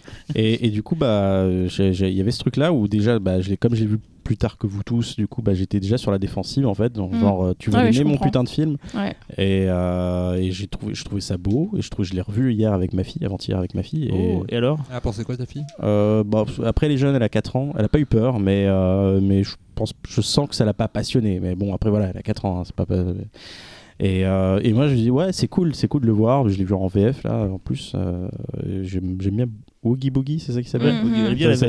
Côté un peu jazz. ouais. J'adore ce passage Ouais, euh, avec. Oogie Oogie Boogie, il est super cool et les trois, les trois gamins ils sont super cool aussi. Mais voilà, je suis, pas, je suis passé à côté du phénomène. Voilà, c'est juste euh, une histoire de train manquée encore une fois, mais mais après voilà, c'est bien. Après, je comprends que la hype euh, des. Ouais, comme tu dis, un peu néo-gothique. euh, c'est... Moi, j'ai pas compris pourquoi d'un coup ça devenait un phénomène de. Un symbole. Ouais, et puis. euh, Strange Emily aussi, ça, dans les euh, vêtements, les sacs et tout, j'ai pas compris. Alors que le film était sorti depuis un moment déjà. euh. C'est le culte qui vient un peu après. Tu Mm. peux pas contrôler ça, hein, mais. Puis à partir du moment où Disney, ils ont vu qu'il y avait de la thune à se faire, ils ont bombardé. Et alors, ça et Lilo et Stitch, j'ai jamais compris non plus pourquoi. C'est les génial, deux là. Oui, mais pourquoi chez les gothiques? Ah, Lilo et Stitch chez les gothiques Ah aussi bah oui, On dirait le nom d'un Ah film bon comme. euh, Les gothiques se sont emparés d'une histoire de est bleu et le bleu, c'est triste. Les gothiques qui font Ah. du surf, c'est ça C'est ça. C'est parce que c'est l'oiselle peut-être au design, je sais pas. Non mais c'est que la tête de Jack Skellington que tu voyais partout, mais par contre tu voyais pas tout le reste de l'univers, tu voyais pas dans les produits dérivés parce que c'était peut-être trop T'as le dark savon pour. fou qui euh, est génial, euh, qui se gratte le cerveau. Le euh, serpent là dans les le cadeaux. serpent, t'as. Sally qui s'enlève ses bras, qui se découvre. Enfin, non, c'est Il y a un vraiment il y a un petit côté. euh, Le maire qui a les deux Ah, têtes et tout. euh, la relation de Sally avec son créateur est hyper glauque. Ouais, euh, c'est enfin, glauque. Il y a un petit côté, alors je, sais, je crois que c'est c'est postérieur, ouais, euh, l'étrange Noël, mais c'est un petit côté, il y a un petit côté euh, euh, film de Jeunet là, la, cité des enfants perdus. Ouais. Il y a une petite ambiance aussi. Ouais, ouais, ouais, très, ouais, très- je vois ce que tu veux dire. fait des rayures, ça, je pense, parce qu'il y a. euh, Non, c'est pas Caro, il aime bien ça. hein. Et... C'est pas les rayures, c'est Non, mais ouais, non, mais c'est vrai que t'as- quoi. Si, si. un ton. t'as- une, une ambiance féerique, quoi. On va jamais y arriver. Ah. Bon, Véronique. euh, Euh, c'est bon. ouais. Oui, oui, c'est bon. J'avais peur qu'on me tue. euh, Mais non. Mais non, Mais non. pas comme Non, ça. C'est la démocratie, c'est bien. Eh, c'est. Noël, C'est dommage, tu seras s'aime. pas là pour la prochaine émission. Bon, on passe au, au film de Xavier, mais est-ce Ah, alors, moi, je vais quand même donner une, une- une explication.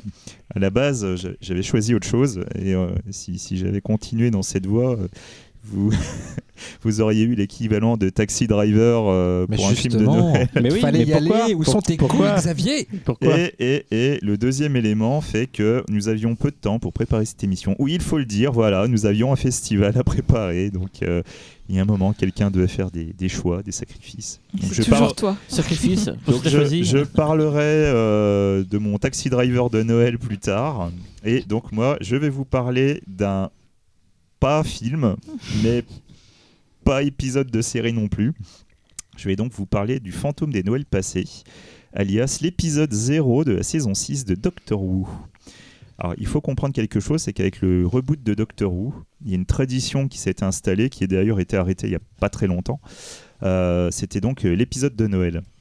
L'épisode de Noël, pendant assez longtemps, était en fait un, un donc un épisode à part qui plus de l'ordre du téléfilm et qui en Angleterre est même euh, très souvent vendu séparément de la série euh, à laquelle il, enfin, de la saison à laquelle il fait Oui, référence. c'est pas, on- tu le trouves pas dans les coffrets des, des saisons. euh, Tu, tu peux quand tu prends les gros coffrets, voilà, mais ouais. à la base, le- le- la première vente, c'est euh, Mm. c'est à l'unité. voilà.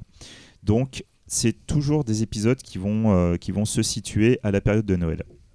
Depuis, avec le changement de, de showrunner, euh, maintenant, c'est plus euh, l'épisode de Noël, c'est l'épisode de Nouvel An. Voilà, vous apprendrez pour la petite histoire. Voilà. Euh, donc moi je vais vous parler donc de cet épisode qui est en fait donc une sorte d'épisode téléfilm de transition entre la saison 5 et la saison 6 qui sont à mes yeux les deux meilleures saisons de tout le reboot Doctor Who. Euh, Doctor Who, je vous la fais rapide, hein, c'est plus de 50 piges de séries télé euh, qui s'était arrêté à un moment pendant à peu près euh, 10 ans, si je me souviens bien, et qui a eu un reboot avec euh, Christopher Eccleston et qui depuis en fait euh, continue euh, sa petite route euh, vaillante. Et euh, donc en fait il s'agit de la troisième incarnation du Docteur euh, dans le reboot. Donc là il s'agit d'un épisode réalisé par Toby Haynes, nom qui vous dit sûrement rien parce qu'il a surtout œuvré dans de la série télé ou de la mini-série. Il a bossé sur Jonathan Strange et Mr. Norrell. C'était une adaptation pas mauvaise d'un bouquin qui n'est pas si génial que ce que beaucoup veulent en dire. Et il est le réalisateur aussi de USS Callister de Black Mirror. Voilà, donc histoire de resituer un peu. C'est pas tant la réalisation en fait qui va nous marquer. Ce qui est vraiment intéressant, c'est au niveau du scénario, puisqu'il s'agit d'un scén- un scénario de Steven Moffat. Donc Moffat était scénariste sur Tintin, le secret de la licorne. C'est aussi un des scénaristes et showrunner de la série Sherlock. Et en fait, Steven Moffat a été euh, pendant assez longtemps un des scénaristes du reboot. Il réalisait souvent des doubles épisodes qui étaient, moi, personnellement, parmi mes préférés. Sachant qu'il y a toujours une petite guéguerre entre le showrunner de l'époque, qui était Russell T. Davis, très axé euh, aventure, action, euh, qui peut plaire à certaines personnes. Et Moffat a toujours eu un, goût euh, très prononcé pour l'enfance et la bizarrerie. Donc que ce soit à travers le voyage dans le temps ou, ou tout, autre, élément SF. C'est Moffat qui avait réalisé Les Anges Pleureurs ou c'était Russell Euh, il me semble que non, Il me c'est. Moffat. hein. D'accord. Ouais, c'est ça. il ouais. me C'est son scénar en tout cas. Il me semble, il me semble, à Chef-d'œuvre. vérifier. hein. Euh, et euh, donc, du coup, pour euh, la petite guéguerre en question. Voilà, c'est vraiment une question de goût. C'est une guerre qui continue encore maintenant, bon, qui s'est un petit peu calmée depuis que Moffat a arrêté d'être showrunner de, de la série.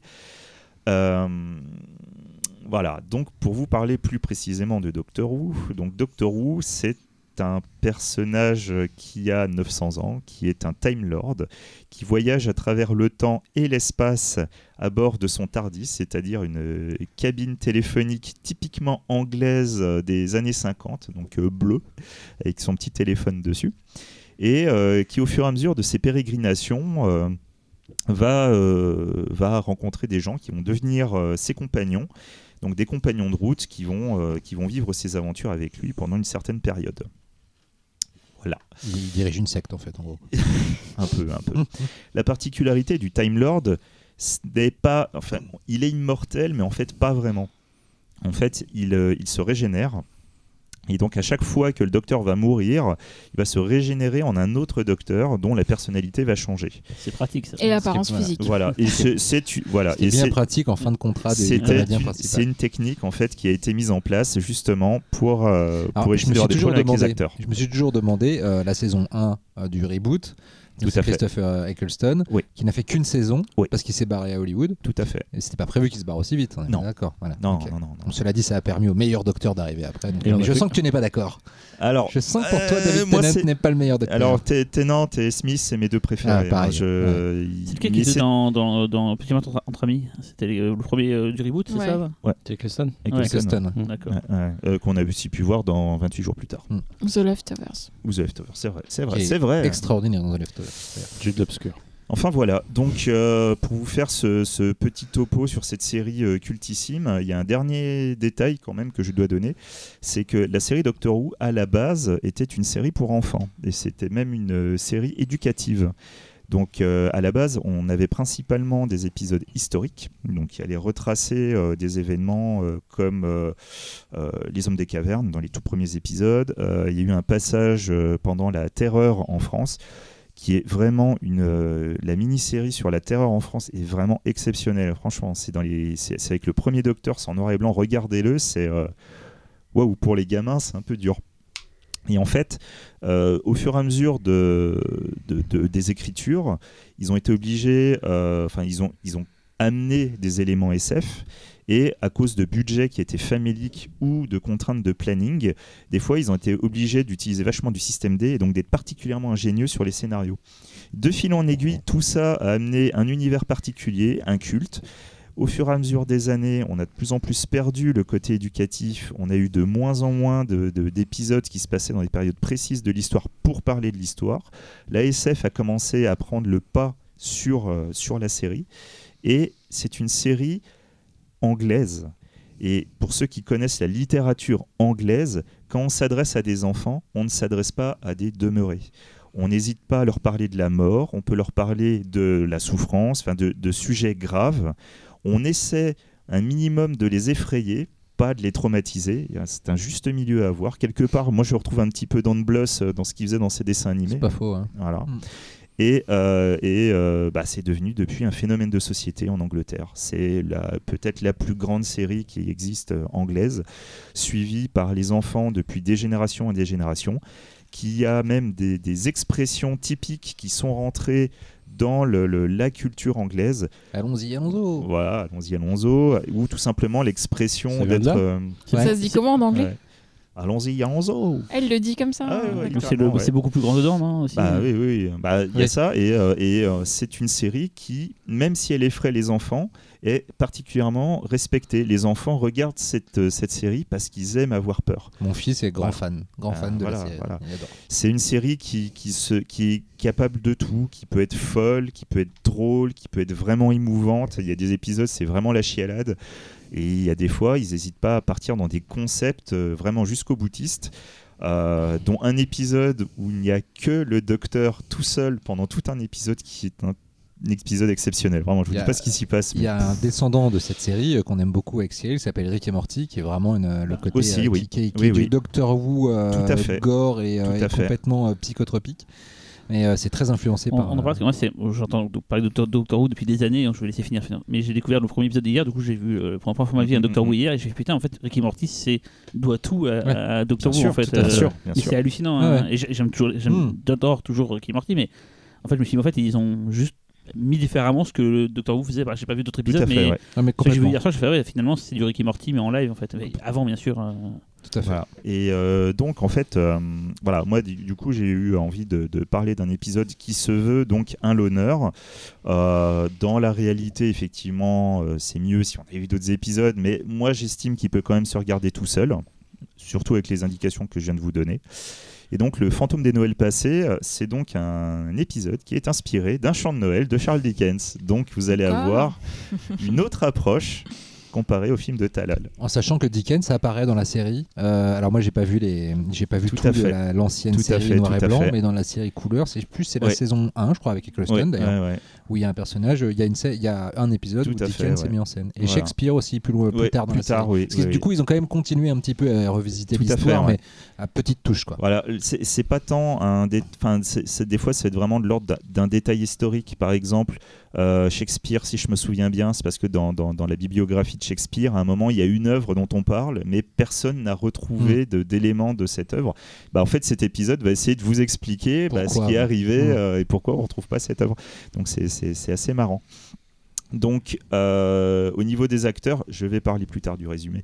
Nous avons donc euh, Matt Smith, Matt Smith que vous avez pu voir euh, dans The Crown par exemple, et nous avons dans le rôle de Amy Pond qui du coup apparaît assez peu, mais c'était la grande compagne de l'époque, c'est donc Karen Gillan, très que, chou. voilà, que vous avez pu voir dans Les Gardiens de la Galaxie Et dans Ah. Avengers. euh, et dans Avengers. euh, voilà. Est-ce pas dans Jumanji et, aussi et aussi dans Si, Jumanji. dans ouais. Jumanji, Ah. exact. Fait quoi dans l'Avenger euh, Elle, elle joue la Nebula, c'est la, ouais. la fille de La Thanos avec le crâne C'est bleu elle. là. Ouais, c'est elle, ouais. Elle est trop chou dans, dans le, dans le Doctor Who. Bah, elle est chou Ah, aussi bah, dans, oui, Avengers. oui. C'est vrai, mais là, elle est trop, mi- elle est Ouais. trop mignonne, je trouve trop T'aimes pas les filles bleues Moins déjà, mais, mais, mais c'est pas là le sujet. euh. Voilà, voilà. pas devant Avatar quoi en gros. Bon allez, je vais quand même vous parler un petit peu. De- je vais quand même vous parler un petit peu de- de- de- du sujet de l'épisode Laurent en c'est question. concerné quoi. Donc en fait, oublié que euh, ta femme était là. hein, Donc en fait, dans, dans, Ouais, dans un épisode précédent, non pas de Doctor Who, mais de Sarah Jane Adventures, Ah oui. l'épisode Death of the Doctor. Sarah Jane qui est pour le coup maintenant vraiment le Docteur Who pour enfants. Oui, tout à fait, Ah ouais. tout à fait. Et euh, donc ah oui, en fait, attends, le- juste préciser quand même pour que j'en sois pas largué. Sarah Jane c'est un Oui. personnage secondaire de Doctor Who. ça a été qui- en fait, ça a été une des compagnes Voilà. de Doctor Who, mais Doctor Who originelle. Mhm. qui ensuite a eu euh, sa propre série, The Sarah Jane Adventure, et qu'on pouvait voir aussi dans, la, dans un autre, euh, une autre série dérivée qui était Canine et ses amis. Voilà. Voilà, Canine étant le chien robot. le chien robot, Voilà, tout à fait. Ça va un peu loin là. Pas un peu- revenez, revenez un peu sur terre. Pardon, pardon, pardon. Bref, donc du coup, dans l'épisode en question, le docteur, enfin l'épisode se terminait avec le docteur qui recevait un message d'alerte euh, de, de ses compagnons Amy et Rory, qui sont en train de s'écraser sur une planète. Donc nous commençons l'épisode de Noël où le docteur va arriver sur la planète en question avant que le vaisseau s'écrase. En fait, le vaisseau est pris dans une sorte de nuage électromagnétique d'une planète. Ce vaisseau est contrôlé par un vieil homme acariâtre qui n'aime pas Noël. La Le planète. La planète. Non, t'as Oui, dit le vaisseau. planète, La planète. et qui va et qui du coup euh, il va essayer de convaincre ce, ce- ce vieil homme de, bah, de, de- de ne plus utiliser ce nuage pour que le vaisseau puisse atterrir. Évidemment, le mec, c'est un pourri, il ne croit en rien, il déteste tout le monde, il refuse. Le docteur, alors, n'a pas d'autre choix que de s'inspirer de Monsieur Charles Dickens. Il décide de retourner dans le passé de ce vieil homme pour essayer de changer son état d'esprit. Et on arrive à un épisode que je trouve complètement dingue. C'est un épisode que moi personnellement j'ai adoré parce que je ne savais pas du tout où ça allait aller. C'est à chaque fois que tu avances, tu te dis ah tiens, ah tiens, ah tiens, et en fait c'est plein de petits éléments. Mais ça c'est typique de Steven Moffat. Plein de petits éléments qui sont sympas. Et à un moment, il te fait le lien avec le tout. Et c'est là vraiment que ça prend une saveur particulière. Je ne veux pas vous donner trop de détails sur ce que vous allez voir, sachant qu'il y aura des requins qui nagent dans le ciel, de la cryogénie, euh, De des chants, de l'opéra. C'est drôle, c'est complètement farfelu, c'est bourré d'aventures, c'est super émouvant, c'est super poétique. Euh, vraiment, moi, c'est un, euh, j'ai adoré cet épisode. C'est pour moi un des meilleurs épisodes de la série Nouvelle Génération. C'est euh, un épisode qui, si vous a donné envie, matez les saisons 5 et 6, je vous jure, vous allez en prendre plein la gueule. C'est un épisode qui a été nommé pour les Saturn Awards euh, donc en meilleure présentation télévisée, mais surtout, il a été nommé pour le prix Hugo. Donc le prix Hugo, quand même assez dingo. c'est quand même un des prix les plus importants en science-fiction. C'est un prix qui peut être attribu- attribué à la fois en bande dessinée, en roman, euh, série télé, euh, film, genre etc. Arthur. C. Clarke et tout ça, on ont gagné à l'appel. Donc, euh, Voilà. Et C'est Docteur. en Angleterre, hein, ce prix? Euh, C'est international, je crois, hein. C'est inter, ouais. Mais ça se c'est passe. Ah, c'est Ah. genre. Non, euh, c'est ouais. inter, ouais, ouais. ouais. Et, euh, et le prix Hugo avait déjà nommé euh, les deux premiers, enfin les deux précédents épisodes de Doctor Who, donc les deux derniers de la saison 5. Donc pour vous dire qu'il y avait quand même une petite continuité euh, sympatoche. Mais voilà quoi, c'est un épisode qui pour moi c'est l'esprit de Noël euh, par excellence. Moi je voilà, c'est un truc moi le, film enfin ce- cet épisode je le trouve vraiment touchant. C'est euh, je me lasse pas de le regarder ce truc très souvent, je vais me le retaper et euh, voilà, il fait toujours son petit effet et pour moi c'est pas tout, mais beaucoup de ce que j'aime dans Doctor Who. Il faut savoir que Voilà. Xavier, c'est le mec qui a déjà vu tous les films que toi t'as pas vu et qui en plus a revu plusieurs fois les trucs que t'as pas vu. non, vous savez, c'est le mec qui a vu Doctor Who de l'époque, tous les trucs en noir et blanc. À l'époque. je précise, j'ai pas encore tout vu. Car il ne vieillit pas en plus. Il a- il a Voilà. un. Time Lord en fait. Mais, mais franchement, les premières saisons, elles, sont, elles ont l'air euh, quand même super euh, Hard. difficiles d'accès, soyons honnêtes. Mais franchement, il y a des pépites dedans, quoi, dont un double épisode dans la toute première saison où, les, euh, où comme ils n'avaient pas de budget, tous les acteurs sont enfermés dans le Tardis sans pouvoir sortir. Ce double épisode, il tue sa mère, quoi, mais vraiment. Ah, Bref, Par c'était contre, un, un si détail. vous voulez approcher de Doctor Who euh, par les longs métrages cinéma, non. Non. Surtout pas. Non, faut vous pas, ne faites que- pas les- cette les bêtise. Daleks Vous envahissent retrouverez pas, euh, Voilà. retrouverez pas Doctor Who l'esprit. contre les euh, Daleks et les Daleks envahissent la Terre, je C'est crois. C'est Voilà. c'est un truc euh, antérieur euh, à la sorti reprise. chez Diodet dans les les cinémas de C'est- quartier. à Oui, l'époque oui, oui, euh, oui, c'est antérieur à la reprise moderne, c'est avec, euh, avec Peter Cushing. Euh, l'un des deux, en tout cas, j'ai pas vu les deux, j'ai vu que Doctor Who et les Daleks avec Peter Cushing. Ouais. Et euh, ça, non, c'est voilà, c'est une espèce de digest léger euh, et qui, qui entretient forcément un rapport avec le reste, mais qui, qui- tu, tu n'as rien de ce qui fait la saveur habituelle des- de, de Non, c'est Doctor ça. Who. Voilà. C'est ça. Mais voilà, enfin, du coup, si vous regardez ça, vous aurez un vrai esprit de Noël. N'hésitez pas à le mater le 24, parce qu'en France, en 2011, il a été diffusé le 24 au soir, avec quand même 2% de part de marché, ce que pas rien. Ah, C'est celui-là qui était passé à l'époque euh, Ouais, ouais, ouais. Ouais, ouais, celui-là. ils en avaient vachement parlé et tout. Il y en a aussi qui- même. il y en a un qui était passé aussi au cinéma, je crois. euh, non, ça, celui qui est passé au cinéma, ça, c'est un épisode spécial en 3D. euh, Oui, c'est celui-là, oui. Ouais, ouais, ouais. Non, ça, c'était autre chose encore. On s'était renseigné pour l'avoir pour le pif, mais c'était pas Bah possible. ouais, ouais, ouais, j'avais tanné, tanné, tanné. Non, ça, ça, c'est- bah, après la BBC, c'est compliqué, hein, donc euh, je suis pas étonné. Voilà. Qu'en avez-vous pensé? Je sais pas qui connaissait déjà la série. euh. Bah, par- euh, parlez les néophytes, parlez. Non, mais j'ai pas arrêté de faire chier Moi, je suis un hein, néo-néophyte, moi. Vas-y, vas-y. Parce que ça fait des années que, que ce soit Laurent, donc, qui était venu pour nous euh, présenter le podcast catégorie 3 ou, ou Xavier, enfin, plein de gens me parlent de Doctor Who, et sauf que j'ai tellement vu de gens que j'aime pas trop aimer Doctor Who aussi. Tu sais, ça va toujours un peu. euh, Ça va pour Laurent. hein. Non, non, mais j'aime bien Laurent, j'aime bien Xavier, mais il y a d'autres gens que je considère un peu comme des geeks un peu relous qui m'avaient qui étaient à fond sur Doctor Who et j'avais peur de, chaque fois de regarder j'étais sûr que ça me saoulait ça me saoulait ça me saoulait j'ai jamais trop avancé donc là c'est la première fois de ma vie que je regarde un Doctor Who je suis un peu déçu parce que je m'attendais à un truc beaucoup plus fou mais je pense que c'est pas forcément le but de cet épisode là Non. Euh, mais Là, par là, contre- c'est là, c'est plus l'émotion. hein. C'est pas ce que tu Voilà. rates plus fou dans c'est- Doctor c'est Who. ce que j'ai compris par contre très vite je me suis trouvé ça très très beau c'est assez visu- beau visuellement c'est Alors. ça pourrait être un film de SF qui sortirait en salle sans problème Il faut euh, savoir que euh, si tu décides de reprendre la série au début, en tout cas au début du Oui. reboot, Mm, mm, Voilà, mm, c'est- j'avais vu les un épisode en fait euh, et- enfin c'est faux j'avais vu les premiers épisodes du reboot en fait j'avais Mm. vu qui était très cheapos mais voilà qui était, même- avec- qui était chouette, mais qui qui était, était chouette mais qui était un peu cheapos Mm. Voilà. Et par contre euh, moi je connais bien Moffat parce que je suis un fan de la série Sherlock et là au début je me suis dit en fait d'accord Sherlock c'est 100% le docteur parce que quand il est très vite il comprend un truc dans la pièce avec le tableau machin et tout c'est euh, ce qu'il y a dans Sherlock tout le temps en fait. c'est euh, encore, encore pire quand Moffat va prendre les rênes de la série, à tel point que ça en devient presque dérangeant parce que tu as vraiment l'impression qu'il écrit les deux personnages pareils. ouais, Ouais. c'est Ouais. Voilà, et du coup, bah, un peu déçu pour le, pour le manque de, de folie du scénario, mais j'ai compris très vite qu'en fait, c'était pas le but du truc. Non. Je trouve ça très sympathique, ça me donne envie de quand même d'en voir plus. Et surtout, tu me dis que c'est les saisons 5 et 6 à regarder, du coup, que c'est pas non plus énorme. Mais voilà, donc j'ai enfin vu ce monument de la science-fiction quand même, euh, depuis que j'entends parler. Et effectivement, moi j'ai pensé à Rick et Morty, je me dis putain, mais Rick et Morty, voilà, on l'a déjà dit avant, mais doit beaucoup à, à ce Doctor Who. Donc je, suis un néo-néophyte, je connaissais très bien la série. euh, les Daleks, Exterminate, tout ça. Je savais très bien ce que c'était que Doctor Who, je savais ce que c'était que le tournevis, euh, le screw, screwdriver, Ouais. je les- Sonic Screwdriver. sur la Sonic Screwdriver, je sais ce que c'était, mais du coup, quand, d'ailleurs, quand tu sais pas ce que c'est dans la série, comme tu dis, euh, comme un loner, tu regardes, bah, ça, tu sais pas ce que c'est ce machin-là. Oui, hein, oui, oui, oui, bon, moi, je sais ce que c'était, quoi. J'en ai même d'ailleurs touché un dans la, dans la vraie vie, parce que la fille de Laurent en avait un en plein. On jouait, donc j'en ai déjà touché un, voilà. Donc, voilà. donc je suis un néo-néophyte, voilà. D'accord. Moi, moi, non, pas tout à fait, parce que j'avais vu la première saison euh, du Ah oui, donc pas du tout. euh, Oh, j'ai juste vu ça et en fait pourquoi j'ai arrêté? Parce que je n'ai pas trouvé le, le, le Christmas special qui faisait le lien entre les deux saisons et du coup j'ai Ah. lâché l'affaire. Mais tu sais, les Christmas Special, en fait, sauf dans, dans les, les deux derniers, je dirais, c'est pas grave si tu les as pas vus. Ouais mais je Mais il y en a pas un où il rencontre, il y en a un où il rencontre euh, sa, sa compagne pendant euh, quelques épisodes. Donc Ouais, celui-là, ouais, euh, t'as ouais. pas intérêt à le rater en revanche. Oui, oui, oui, mais il y a juste ça. Quoi. Mais euh, sinon euh, je trouve que je trouve que c'est quand même pas si évident que ça à regarder quand tu connais pas la série. Alors tu connais l'univers parce que effectivement c'est quand même beaucoup rentré dans la pop culture etc. Mais je trouve que le problème c'est surtout que euh, par exemple les gens dans le dans le vaisseau spatial et notamment euh, sa, sa compagne, enfin c'est pas sa compagne mais sa compagne de voyage on va dire. Euh, à un moment donné, tu les oublies complètement. euh, C'est-à-dire que hop, ils font leurs vacances tous les Noëls et tout, et on s'en ouais, fout complètement. Et l'enjeu, tu le perds un peu de vue. Et, et, et alors, autre Bah, truc. ses amis qui vont mourir euh, quand même, quoi.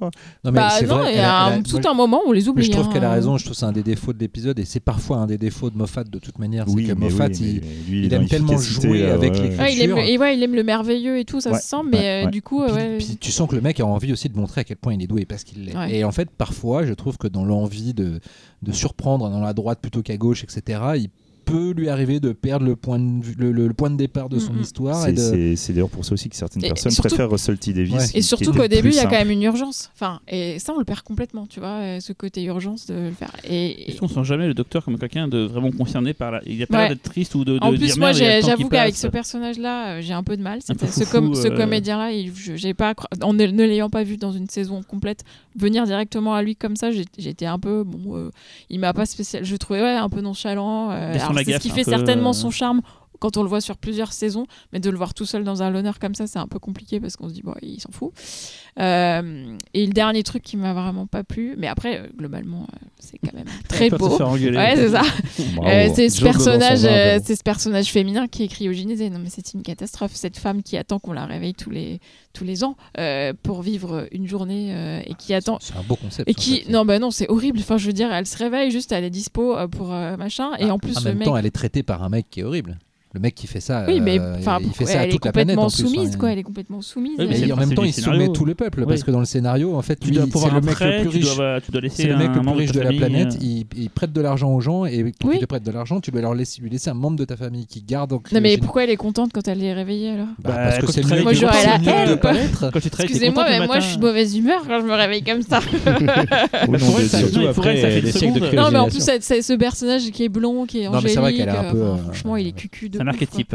ouais non mais c'est horrible et euh, bah euh, c'est vrai non mais je comprends que ça vous fasse rêver parce que ça n'existe pas des femmes comme ça mais euh, Bah, si. non hein Laurence? Elle, elle fait non de la tête Euh, Pas vraiment. donc du coup euh, ça ça me sort un peu du truc parce qu'au final bah, il reste quoi? Un docteur un mec un vieux pas sympa ou un gosse chiant donc euh, moi ça Bon, tu peux dire que t'as pas aimé, hein, c'est bon. C'est- Non, ouais, j'ai pas des- Non, après- Après, je trouve que non, visuellement, c'est hyper beau et j'aurais bien aimé qu'il y ait des films comme ça, comme tu dis, euh, Cyril. Ça, je sais plus qui c'est qui a dit, ça pourrait sortir en salle et faire un film euh, fantastique, Mais merveilleux. début, quand ça descend dans la ville et tout, les maquettes, Ouais, après, puis même les poissons, hein. enfin c'est une super Ouais. idée les poissons. Et j'ai compris pourquoi Xavier aimait, parce qu'il y a un requin évidemment. Mais, mais ouais, c'est vrai que Ah, ça. c'est vrai qu'il y a Bah, requin. Mais ça, c'est un épisode ouais. qu'on n'a jamais pu sortir. Mais on l'a déjà redit, on l'a déjà redit que c'était ça. L'épisode préféré de. Ouais. D'ailleurs, on devrait faire un podcast sur les films de requins sans prendre les dents de la mer. Euh, ouais. Ouh. C'est J'ai parti. j'ai l'impression qu'on en fait un chaque année. Allez, hop, voilà. Allez, nouveau sujet. Donc voilà, Talal. Euh, je préfère Quantum Break. Euh, Quantum Quantum Leap. Code- euh, Code Quantum. Code Quantum, merci. Quantum Leap, voilà. Enfin, j'aime bien quand on mais quand même, c'est un peu insultant. Bah, c'est surtout que ça n'a pas grand chose à voir en fait. hein, donc, euh, Si, bon. quand même un petit peu. quoi. J'aime bien Maggie, moi, j'aime bien. va d'une époque à l'autre et il, résout des problèmes. Ah, il y a un petit Il y en peu. a un, ouais, ouais, vaguement. quand même. Ah, il est un petit peu. Vaguement. Non, bah non, je, pré- mais- je préfère sous le soleil. Les arguments de Véro sont, très valables. En fait, j'avais l'impression de regarder un truc en, en langue étrangère sans comprendre. En fait, au début, je sais pas qui est qui, qui fait quoi, les enjeux, tout ça. Et, Après, c'est sûr que- euh, et j'ai mis de la volonté, hein, parce que tu m'as dit, euh, oui, avec ça, tu vas pouvoir, tu vas avoir envie de regarder la suite. Et j'ai trouvé ça très cool, très sympa, mais je- Moi, ça a marché. Ouais, Ouais, forcément, ouais, ouais, ouais, ouais, il faut- il faut quand même donner, un peu- faut préciser un détail, il était quand même un peu négatif avant. Hein. Moi, j'étais neutre. Non, mais c'est- Voilà. c'est- Véro était plus neutre Mais quand même. Mais après- mais bon, après, pas tous euh, voilà. Après, il tout, faut quand euh, même avouer que balancer quelqu'un de néophyte d'Adoctor Who sur ce docteur en particulier et sur un, et un- en plus un épisode écrit par Moffat, ça peut être un peu rude. Franchement, à Parce que le tournevis, personnage est tellement Non, non, monomaniaque mais à part- à part euh, à tournevis, l'écriture de euh, Moffat, à à l'image de l'écriture de Moffat, que en fait, si tu rentres pas dedans, euh, tu restes dehors, mais Ouais, vraiment mais en, même dehors. temps, en même temps, il y a Non, beaucoup de personnes que j'ai eu comme ça avec du Moffat, hein, justement. Tu m'as fait. Ah bah, tu cela dit, oui, moi j'ai eu, moi j'ai eu ma femme sur L'épisode Doctor Who en lui Non, non, montrant les anges, euh, les, les anges pleureurs. l'épisode 1 de la saison 2 de, C'est comme ça que vous êtes Sherlock Holmes. ça C'est pour moi, Doctor c'est- un chef-d'œuvre absolu. Quoi. L'épisode 1 de la saison 2 de Sherlock Holmes. De Sherlock. Oui. Pour Oui. moi, c'est un chef-d'œuvre, mais juste total. Mmh, ouais. tu, tu montrais à des gens ce que c'est du Moffat. Moi, me suis dit, mais c'est peut-être un des trucs les plus beaux que j'ai vu l'année où je l'ai vu. Quoi. Tout confondu. Quoi. Donc, comme quoi, Moffat, moi, j'attendais un, truc comme ça, un peu, un peu, un peu, euh, un peu genre, euh, pas génial, mais dans le sens. Euh, Non, mais il y a des épisodes de, ouf. euh, il y a des épisodes de Doctor Who qui sont de ce niveau-là. Oui, oui, carrément. Après, T'inquiète, euh, hein. mais je, me- je me tape Bon, pas bah, les fesses, euh, je me tape pas les fesses par terre devant Sherlock aussi. hein, C'est aussi ça. Et t'as vu l'épisode 1 de la saison 2 Oui, c'est c'est le début de Moriarty, c'est ça Euh, Non, c'est quand il recherche euh, sa Je femme en fait plus, et tout. euh, et c'est. pff, c'est- Chien des Baskerville, je sais plus, j'ai j'ai regardé. Non, j'ai non, pas, non. Baskerville, il est il est nul, ouais. C'est- Ouais. putain, c'est- ça, C'est c'est le pire de la- la saison. hein. ça, c'est une des plus grandes déceptions de ma putain de vie en fait. Ouais, on t'attend vachement de ce film-là. L'épisode des chiens des Ouais, Baskerville, tu l'attends juste tu l'entends Ça va ta vie, c'est ça ta plus de ma putain de vie de cinéphile. Voilà. Mais pareil, c'était une méga déception. Ah, moi, on l'a tous épisode, attendu, Mais- un truc gothique et tout, puis finalement, pff, Le, le prochain, le ta prochaine sélection, je te promets d'ad- d'adorer le film. Tu mens. Moi, je te promets rien. Hein. tu mens. Euh, Laurent, ton film, le dernier.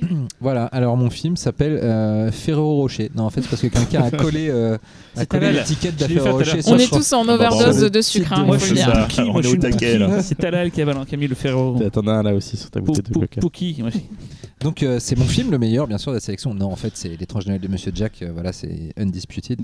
Euh, mais donc c'est le deuxième meilleur. Euh, donc c'est Krampus de Michael Doherty, euh, film de 2015. Euh, Michael Doherty, vous le connaissez aujourd'hui forcément pour euh, Godzilla 2, Roi des monstres. Ou pas. Euh, ou pas, hein, mais c'est quand, même, Ou pas. c'est quand même son film qui a été le plus forcément euh, vu, euh, vu que c'est précédent, c'est-à-dire Krampus et avant Trick ont une, euh, on va dire, une exposition plus limitée, surtout Trick qui est toujours euh, Inédit en France. inédit en France, qui est quand même assez scandaleux. Euh, Michael, d'être- pourtant Trick or Treat c'est quand même 2017, donc ça fait quand même 12 ans. On, Que avait tout parlé le de monde- Trick or Bah ouais, on euh, avait parlé. précédemment, Oui, oui. épisode spécial 2007. Halloween. Oui, T'as dit 17. 2007. Y a pas un petit- 2017. Ouais, t'as dit il- 17. C'est Non, pas, j'ai- c'est pas sorti en vidéo chez nous Non, C'est pas toi Trick qui est totalement Oui, inédit. j'en avais parlé euh, pour Ah, c'est totalement inédit en France depuis 12 putains d'années et euh, c'est quand même assez dingue qu'on ignore ce film et pourtant putain il y a un Halloween par an donc il y a une occasion par an de sortir un des meilleurs de la films vidéo sur Halloween c'est certain qu'il sortira jamais. et euh, c'est complètement dingue mais bref Ah, déjà, À part était- comme il a le été sort. Oui. Euh, bah, tiens. Ouais, Stéphane, si tu nous écoutes. Il écoute pas Stéphane. il s'en il s'en balèque. S'en balèque.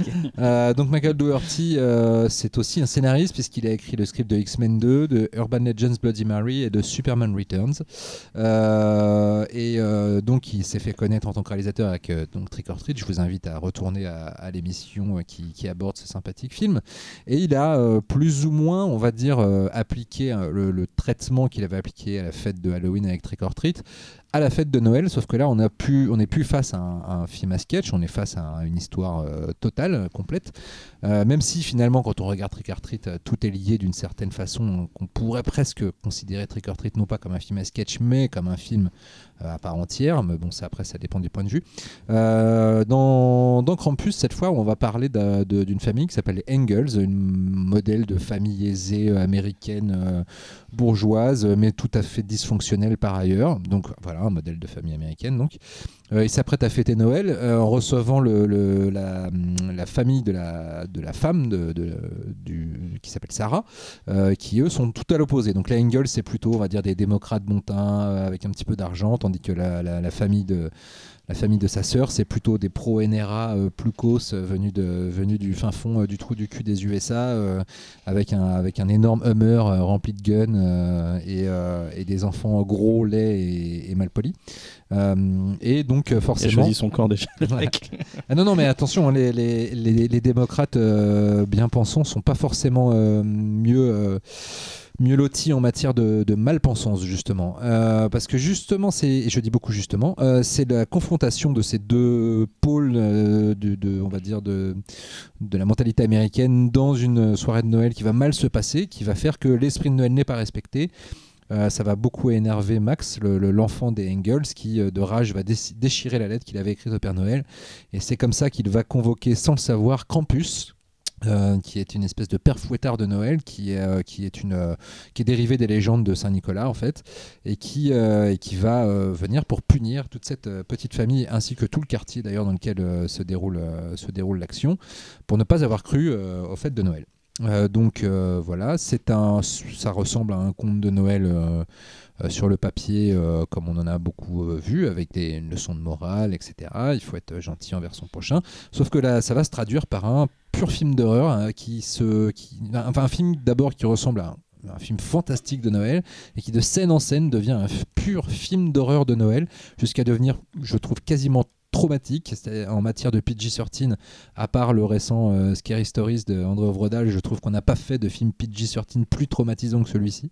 C'est d'une méchanceté euh, assez, euh, assez sidérante parce que des personnages d'enfants buter euh, par des gros monstres, se font boulotter par des, Des par des cadeaux maléfiques, euh, dégueulasses, euh, qui bavent et tout. C'est, euh, et merci d'ailleurs à, à Weta qui a signé des effets spéciaux prosthétiques totalement fous dans le film. C'est-à-dire que le film est un mélange quasi parfait de CGI pour certaines créatures et, de, et, d'animatronique euh, vraiment délirant pour, euh, pour d'autres.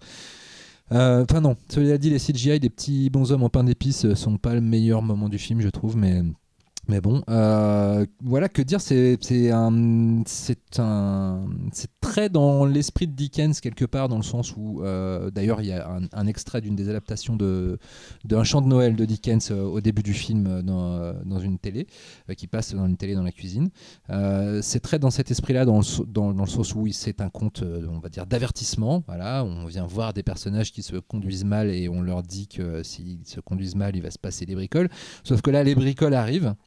Arrive-t-elle réellement ou pas Ce sera à vous de choisir votre camp quand vous aurez vu le film. Euh, ce qui est très euh, étrange, je trouve, c'est que c'est un film qui a été tourné, qui est sorti en tout cas euh, un ou deux ans avant l'élection de Donald Trump, et on a l'impression que c'est un film qui parle de l'Amérique de Trump d'aujourd'hui, qui parle d'une Amérique complètement scindée en deux, polarisée, à l'image de ces deux partis politiques uniques et de ces deux, comme si aux États-Unis en fait il n'y avait pas de juste milieu ni de ni de possibilité de sortir des marges et qu'on était obligé soit d'être extrêmement à gauche enfin non, pas extrêmement à gauche, mais en tout cas être extrêmement bien pensant, soit extrêmement capitaliste et qu'il n'y avait pas vraiment de marge entre les deux. Et justement, euh, quelque part, le personnage de Krampus euh, vient euh, sanctionner ce- ce- cette espèce de pensée binaire dans un, je trouve, un festival de, scènes de flip absolument génial. Mention spéciale à une scène de flashback en, en fausse stop motion, puisque c'est de, c'est de l'image de synthèse, mais on dirait vraiment de la vraie stop motion, euh, scène qui est magnifique. Euh, voilà, euh, que dire de plus Production design, je trouve assez hallucinant du film, le décor de- de- du, du quartier quand il est de plus en plus gangréné par la présence de Krampus, avec toutes ces maisons gelées, etc., est magnifique. On le doit à, à Jules Cook, Jules Cook, qui avait C'est Silent Hill à ce moment-là. Quoi. Ouais, voilà, ça, fait très, très penser à Silent Hill version Noël. Et euh, donc, le Production Z, Jules Cook, Jules Cook, qui avait bossé quand même sur euh, les Matrix et sur euh, Les Seigneurs des Anneaux, donc ça va, hein, pas, un, pas un petit.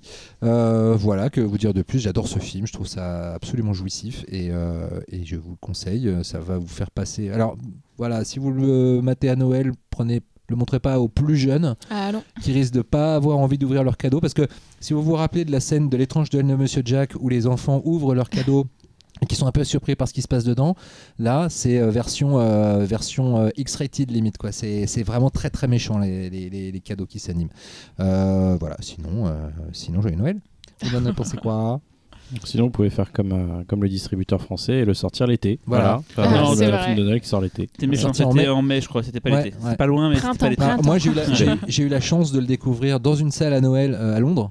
Euh, du coup, c'était complètement dans le thème, c'était génial, mais c'est vrai que moi je pensais que le film allait sortir dans la foulée en France, et en fait, Et pas du tout. Distorsion catastrophique, moi je l'ai vu au Publicis, euh, je crois que c'était une des seules salles de Paris qui le passait. Quoi. Voilà, quoi. Ouais, non, euh, trois mots, euh, claquage Ouais. de beignet. Quoi. Voilà, Voilà. c'est- c'est- Ah. C'est un chef-d'œuvre absolu. J'adore ce film, je le trouve dément et les monstres sont malsains au possible. Mention spéciale aux sortes de trucs euh, qui ondulent dans, la, Ouais. dans le grenier. Dans le grenier, bah, la scène du Je- grenier, je elle est ouf. suis dit, mais ça, tu le vois, ça- c'est on dirait quand j'en parlais la dernière fois du Robert Morgan, là, le mec qui fait des, des, des films en stop Mm. motion complètement euh, frappés, quoi. Ben, c'est du même niveau de, de malsénitude. Donc voilà, voir ça dans un film tout public, ça m'a. Je trouve ça plutôt goulayant. Perrault. Euh, alors, je l'ai pas revu pour le podcast, là, mais j'avais vu au cinéma à l'époque. Euh, euh, je, je trouve le, le film très sympa et super beau et assez cruel. J'étais un peu déçue par la fin, par contre. euh, je, enfin, on ne dit pas ce qui se passe, mais je, enfin, Hmm. trouve la, la fin un peu en dessous de tout le film, en fait. Je- C'était un peu expédié, non je... Bah, disons qu'elle est surtout, elle est vachement dans la tradition des contes de Noël au final. Tu vois, c'est, elle est pas très très loin de la fin de ton film aussi. Sauf veux dire qu'il y a Bill Murray qui vient plus- faire un speech Voilà. qui chante. Sauf qu'elle est, elle est beaucoup, elle est beaucoup plus ambiguë, euh, mais, euh, mais c'est un petit peu ça quoi. Et ça va, là, Xavier? Ben, moi, je vais me faire Ah. tabasser. je suis désolé. Euh, il y a... bah voilà, ça commence. Alors là, on a plein de papiers de bonbons devant nous à te balancer. Non, Et pas les bonbons on- eux-mêmes. On Xav- accepte le, on, a dit pas accepte les bonbons. Pas les le Ferrero. discours des autres. On accepte que les autres ne puissent ne pas aimer. Je trouvais ça drôle de jeter des bons becs euh, sur les gens. Surtout un Ferrero, c'est pas Sur- le petit des bons becs quoi. Je me fais tabasser à coups de Ferrero ce quand sympathique comme Lys dire ce qu'il a pensé du, de Campus. Euh, bah, en fait, euh, l'un des fautifs d'ailleurs, c'est Cyril, Ah bah. soit dit en passant. Ah, je l'avais survendu et. Ouais, tu- que tu m'avais survendu et j'attendais qu'il un, avait pleuré, tout ça devant le film. euh. j'attendais un truc, j'attendais un truc de dingue. En plus, euh, j'adorais euh, déjà euh, Trick or enfin voilà, enfin j'a- j'avais des, j'avais des attentes particulièrement élevées pour le film et je n'ai pas eu ce que j'étais venu voir. Voilà. Après, le film reste sympathique, même si je suis pas fan de la fin et je trouve qu'il y a un petit ventre mou à un moment. Mais il y a quand même des trucs qui sont super cool. Euh, J'aime beaucoup bah, les passages extérieurs avec Mm. les, les baraques et tout la glace. et Voilà, la ça, scène c'est- quand la gamine se fait Ah, poursuivre ah, par ah, Krampus qui ça- saute de ça- toi en toi. Je trouve ça, c'est magnifique. Ouais. Mais le passage de tueur par excellence, c'est le grenier. Quoi. Ça, Putain, le grenier. Ah la vache. Mais voilà, Mais quoi. c'est, bien aimé, euh, petit con. ouais. Non, mais j'ai bien aimé, mais c'est pas. Voilà. Moi, j'ai pas. La cage de j'ai pas- beignets, comme non, on dit dans le sud, cage de euh, C'est pas un j'ai pas surkiffé.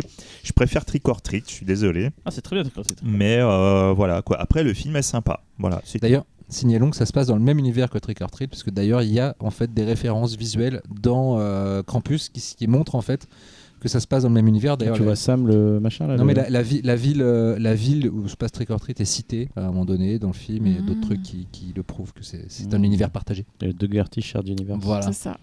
Et toi Euh, moi j'aime beaucoup le film, euh, mais je suis un peu. euh, mon cœur penche un peu vers Xavier aussi en me disant que c'est pas. euh, J'attendais énormément un film de monstre, tout ça. C'est peut-être aussi que j'avais trop d'attentes. Et, euh, et je trouve qu'il a les mêmes qualités, les mêmes faiblesses que Trick or Treat. C'est-à-dire que c'est très beau, c'est fait avec du cœur, c'est très, c'est vraiment un film, d'artisan en fait. Et ça se ressent en plus pour un film de studio. hein. Et, euh, mais par contre, il y a ce, les deux films souffrent d'un problème de rythme en fait. Il y a toujours un truc un peu déceptif, on va dire, au niveau du rythme, où tu, où, là où si ce film a été fait dans- avait été fait dans les années 80-90, peut-être qu'il y aurait une autre euh, rythmique, un truc. Il il y a cette saveur, on va dire, de cette époque. En même temps, il n'y a pas complètement le goût. Je sais pas si tu vois ce que je veux dire. Hmm. Euh, et c'est après après Dougherty c'est un c'est c'est vraiment on va on va dire de, de ceux qui font ce genre de film il y en a pas 10 et moi je prends. Dès qu'il y a un mec Mm. comme ça je, je, je, je fonce dessus. Après, après, il a fait un pire film de l'année aussi. cette bah là il est c'est un- il fait là pour le coup il fait un vrai film de studio qui coûte cher et tu sens qu'il est qu'il est anesthésié un peu et que c'est que pas le Godzilla et, 2, là, c'est juste. et je l'attendais. que ah on l'a vu ensemble en Ah plus. oui, Ah, c'est quelle horreur ouais quelle horreur. Je, je suis pas aussi méchant que vous sur le film, je trouve qu'il y, a des- il y a des petites choses à sauver. bah, mais, les plus euh, beaux plans tu les vois dans la Je l'ai mis dans mon bottom Ouais. 5 euh, mais, c'est vrai que c'est que on va, très on va pas souvent au cinéma et c'est con on va on va voir une merde. Faudrait qu'on on nettoie ce- cet affront Bah, Alors, vous, le demandez, mon corps. vous le demandez à Xavier et à moi. puis on dira. Mais oui, non, mais sinon après, c'est, c'est- je, je crache dans la soupe, mais c'est, bien. hein. c'est, juste, euh, voilà, je- trop de. Oui, non, c'est juste, on, on, Too much- on- too much voilà, expectation. on- on calme un petit peu les gens, Ouais. mais ça reste Ouais. super sympa, Ouais. euh, c'est à conseiller et tout. hein, film de euh, monstre hein, aussi. Justement, en fait, on veut pas que vous soyez dans notre situation, à vous faire trop. Aussi, Voilà, euh, comme ça, vous regardez un truc en un- vous disant ça va être sympa. Ça se trouve, vous allez surkiffer comme c'est pas permis. Puis pour ceux qui s'attendaient à un truc sympa, bah vous aurez un truc sympa et vous serez pas déçus. J'ai fait voir à mon fils, il m'a dit c'est mon film préféré. Ah, tu vois, il avait pas dit ça pour un autre truc. Euh, Alien- Si, Alien si, 2. si, il Alien disait deux, J'avais pour dit ça, pour quoi. Alien 2. Et puis c'est un vrai, vrai, film de Noël à. Voilà. regarder euh, Ah, pendant Campus, la euh, bûche. Alien 2. Alien Non, 2. non, Alien c'est pour Pâques, il y a des œufs. hey On peut rien dire après ça. quoi. Non, je crois que c'est la conclusion parfaite de cette émission de spéciale Noël. Bon, la allez, prochaine, c'est Pâques, c'est ça Ah, surprise On termine en musique avec Cyril. Mais alors, quelle surprise, Cyril, Bah qu'as-tu oui, du choisi J'ai pas grand chose à dire, donc on va écouter euh, What's This euh, de Daniel Elfman, la chanson qui, qui est donc le passage où euh, Jack Skellington débarque pour la première fois à Noël et hallucine surtout euh, la neige, euh, les décorations, les lutins, tout ça et tout. Et il est en émerveillement total et le. L'histoire dit qu'est-ce que c'est, qu'est-ce que c'est, What's This, What's This, voilà, il fait que de raconter ça, il explique tout ce qu'il voit et c'est un des plus beaux morceaux pour personnifier Noël, je trouve. On Quoi. peut le chanter là. Je, je tiens quand même à donner un petit détail euh, qui est assez marrant aussi, c'est qu'il y a un album métal de cover hein, de, de l'étrange Noël de Monsieur Jack, qui est donc le Nightmare Revisited, qui était Ouais. sorti en 2008 avec euh, Manson, Korn, Rise Against the Machine. Oh. Et la chanson la plus connue, c'est This is Halloween par Marilyn Manson. D'accord. Voilà, T'as jamais plus- entendu cette reprise qui est en plus euh, vraiment une reprise très très sympa. J'ai jamais entendu. hein. Ah, franchement, c'est avec très cool. quoi. grosses guitares et tout Ah ouais. ça. Ah ouais, Ah. Et il déteste le métal de toute façon. Donc, euh, Ouais, mais Eh ben, ça va Même peut-être tout. faire non, exploser. non, mais Non, j'ai regarde, déjà. Xavier, a réussi à lui faire aimer Doctor Who aujourd'hui et il va peut-être lui faire aimer le mais métal. J'aime bien le métal symphonique. Mais écoute, Genre Dream Theater et tout, j'aime bien ça, tu vois. Voilà Mm. quoi. Mais écoute, écoute le, le Nightmare Revisited, tu vas voir. Ah. les, euh, alors tous les morceaux ma- fonctionnent pas en version métal évidemment, J'aime bien la mais version quand de ça fonctionne, Dreams de, de ça fonctionne super j'aime bien, bien quoi. aussi, tu vois. euh. Et moi, moi, je, pense- moi qui pensais que tu allais mettre du- les chants de Noël par Ariel Dombal. Euh, Ah non, mais j'ai hésité Ah, du coup si à seulement. Krampus, je sais que la musique est bien le Krampus, on n'en a pas parlé, mais du coup je me souvenais plus assez du, de la BO. Et quand on a l'étrange Monsieur Jack, c'est dommage de pas mettre ça Ah, pour, euh, sûr, pour c'est finir ce podcast. euh. Sûr. Avant de mettre What's This, euh, comme c'est la dernière de l'année, on remercie tous ceux qui nous ont écoutés cette année, beaucoup plus nombreux que l'année dernière et plus fidèles. On Quand espère que vous serez toujours là en 2020 et 2020 c'est dans deux semaines. Donc le 1er janvier, nous sortirons une émission pour éponger vos excès du 31 décembre. Nous serons là. on va enregistrer Euh, le 31 au soir. Et Ah, surtout pour attaquer cette nouvelle année de 2020, on attend euh, en commentaire toutes vos suggestions de, de sujets euh. Ça, ça veut dire qu'en gros, on sait plus quoi foutre. Mais si, on sait, on a plein d'idées, mais comme ça vous nous Ah oui, départagerez. on, va vous satisfaire. Du coup, Voilà, euh, nous on fait aussi pour vous. Euh, voilà, comme ça on pourra préparer au mieux cette nouvelle saison. n'hésitez pas à nous dire si vous avez beaucoup aimé ce pif euh, dans les commentaires aussi. aussi, ouais, ouais, ça nous si fait vous plaisir étiez là au Max Linder. Moi, j'ai bien aimé. Bon bah joyeux Noël. Joyeux Joyeux Noël. Noël. Ho, ho, ho. J'ai un verre. Ah putain, j'allais le dire.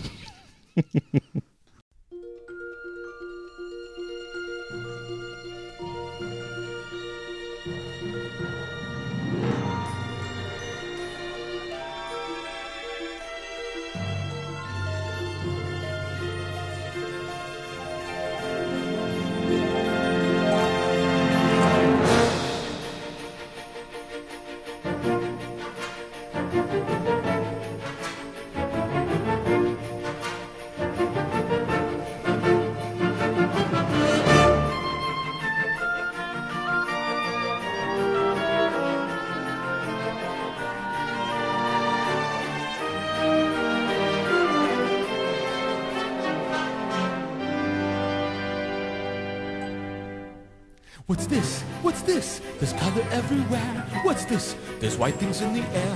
What's this? I can't believe my eyes. I must be dreaming. Wake up, Jack. This isn't fair. What's this?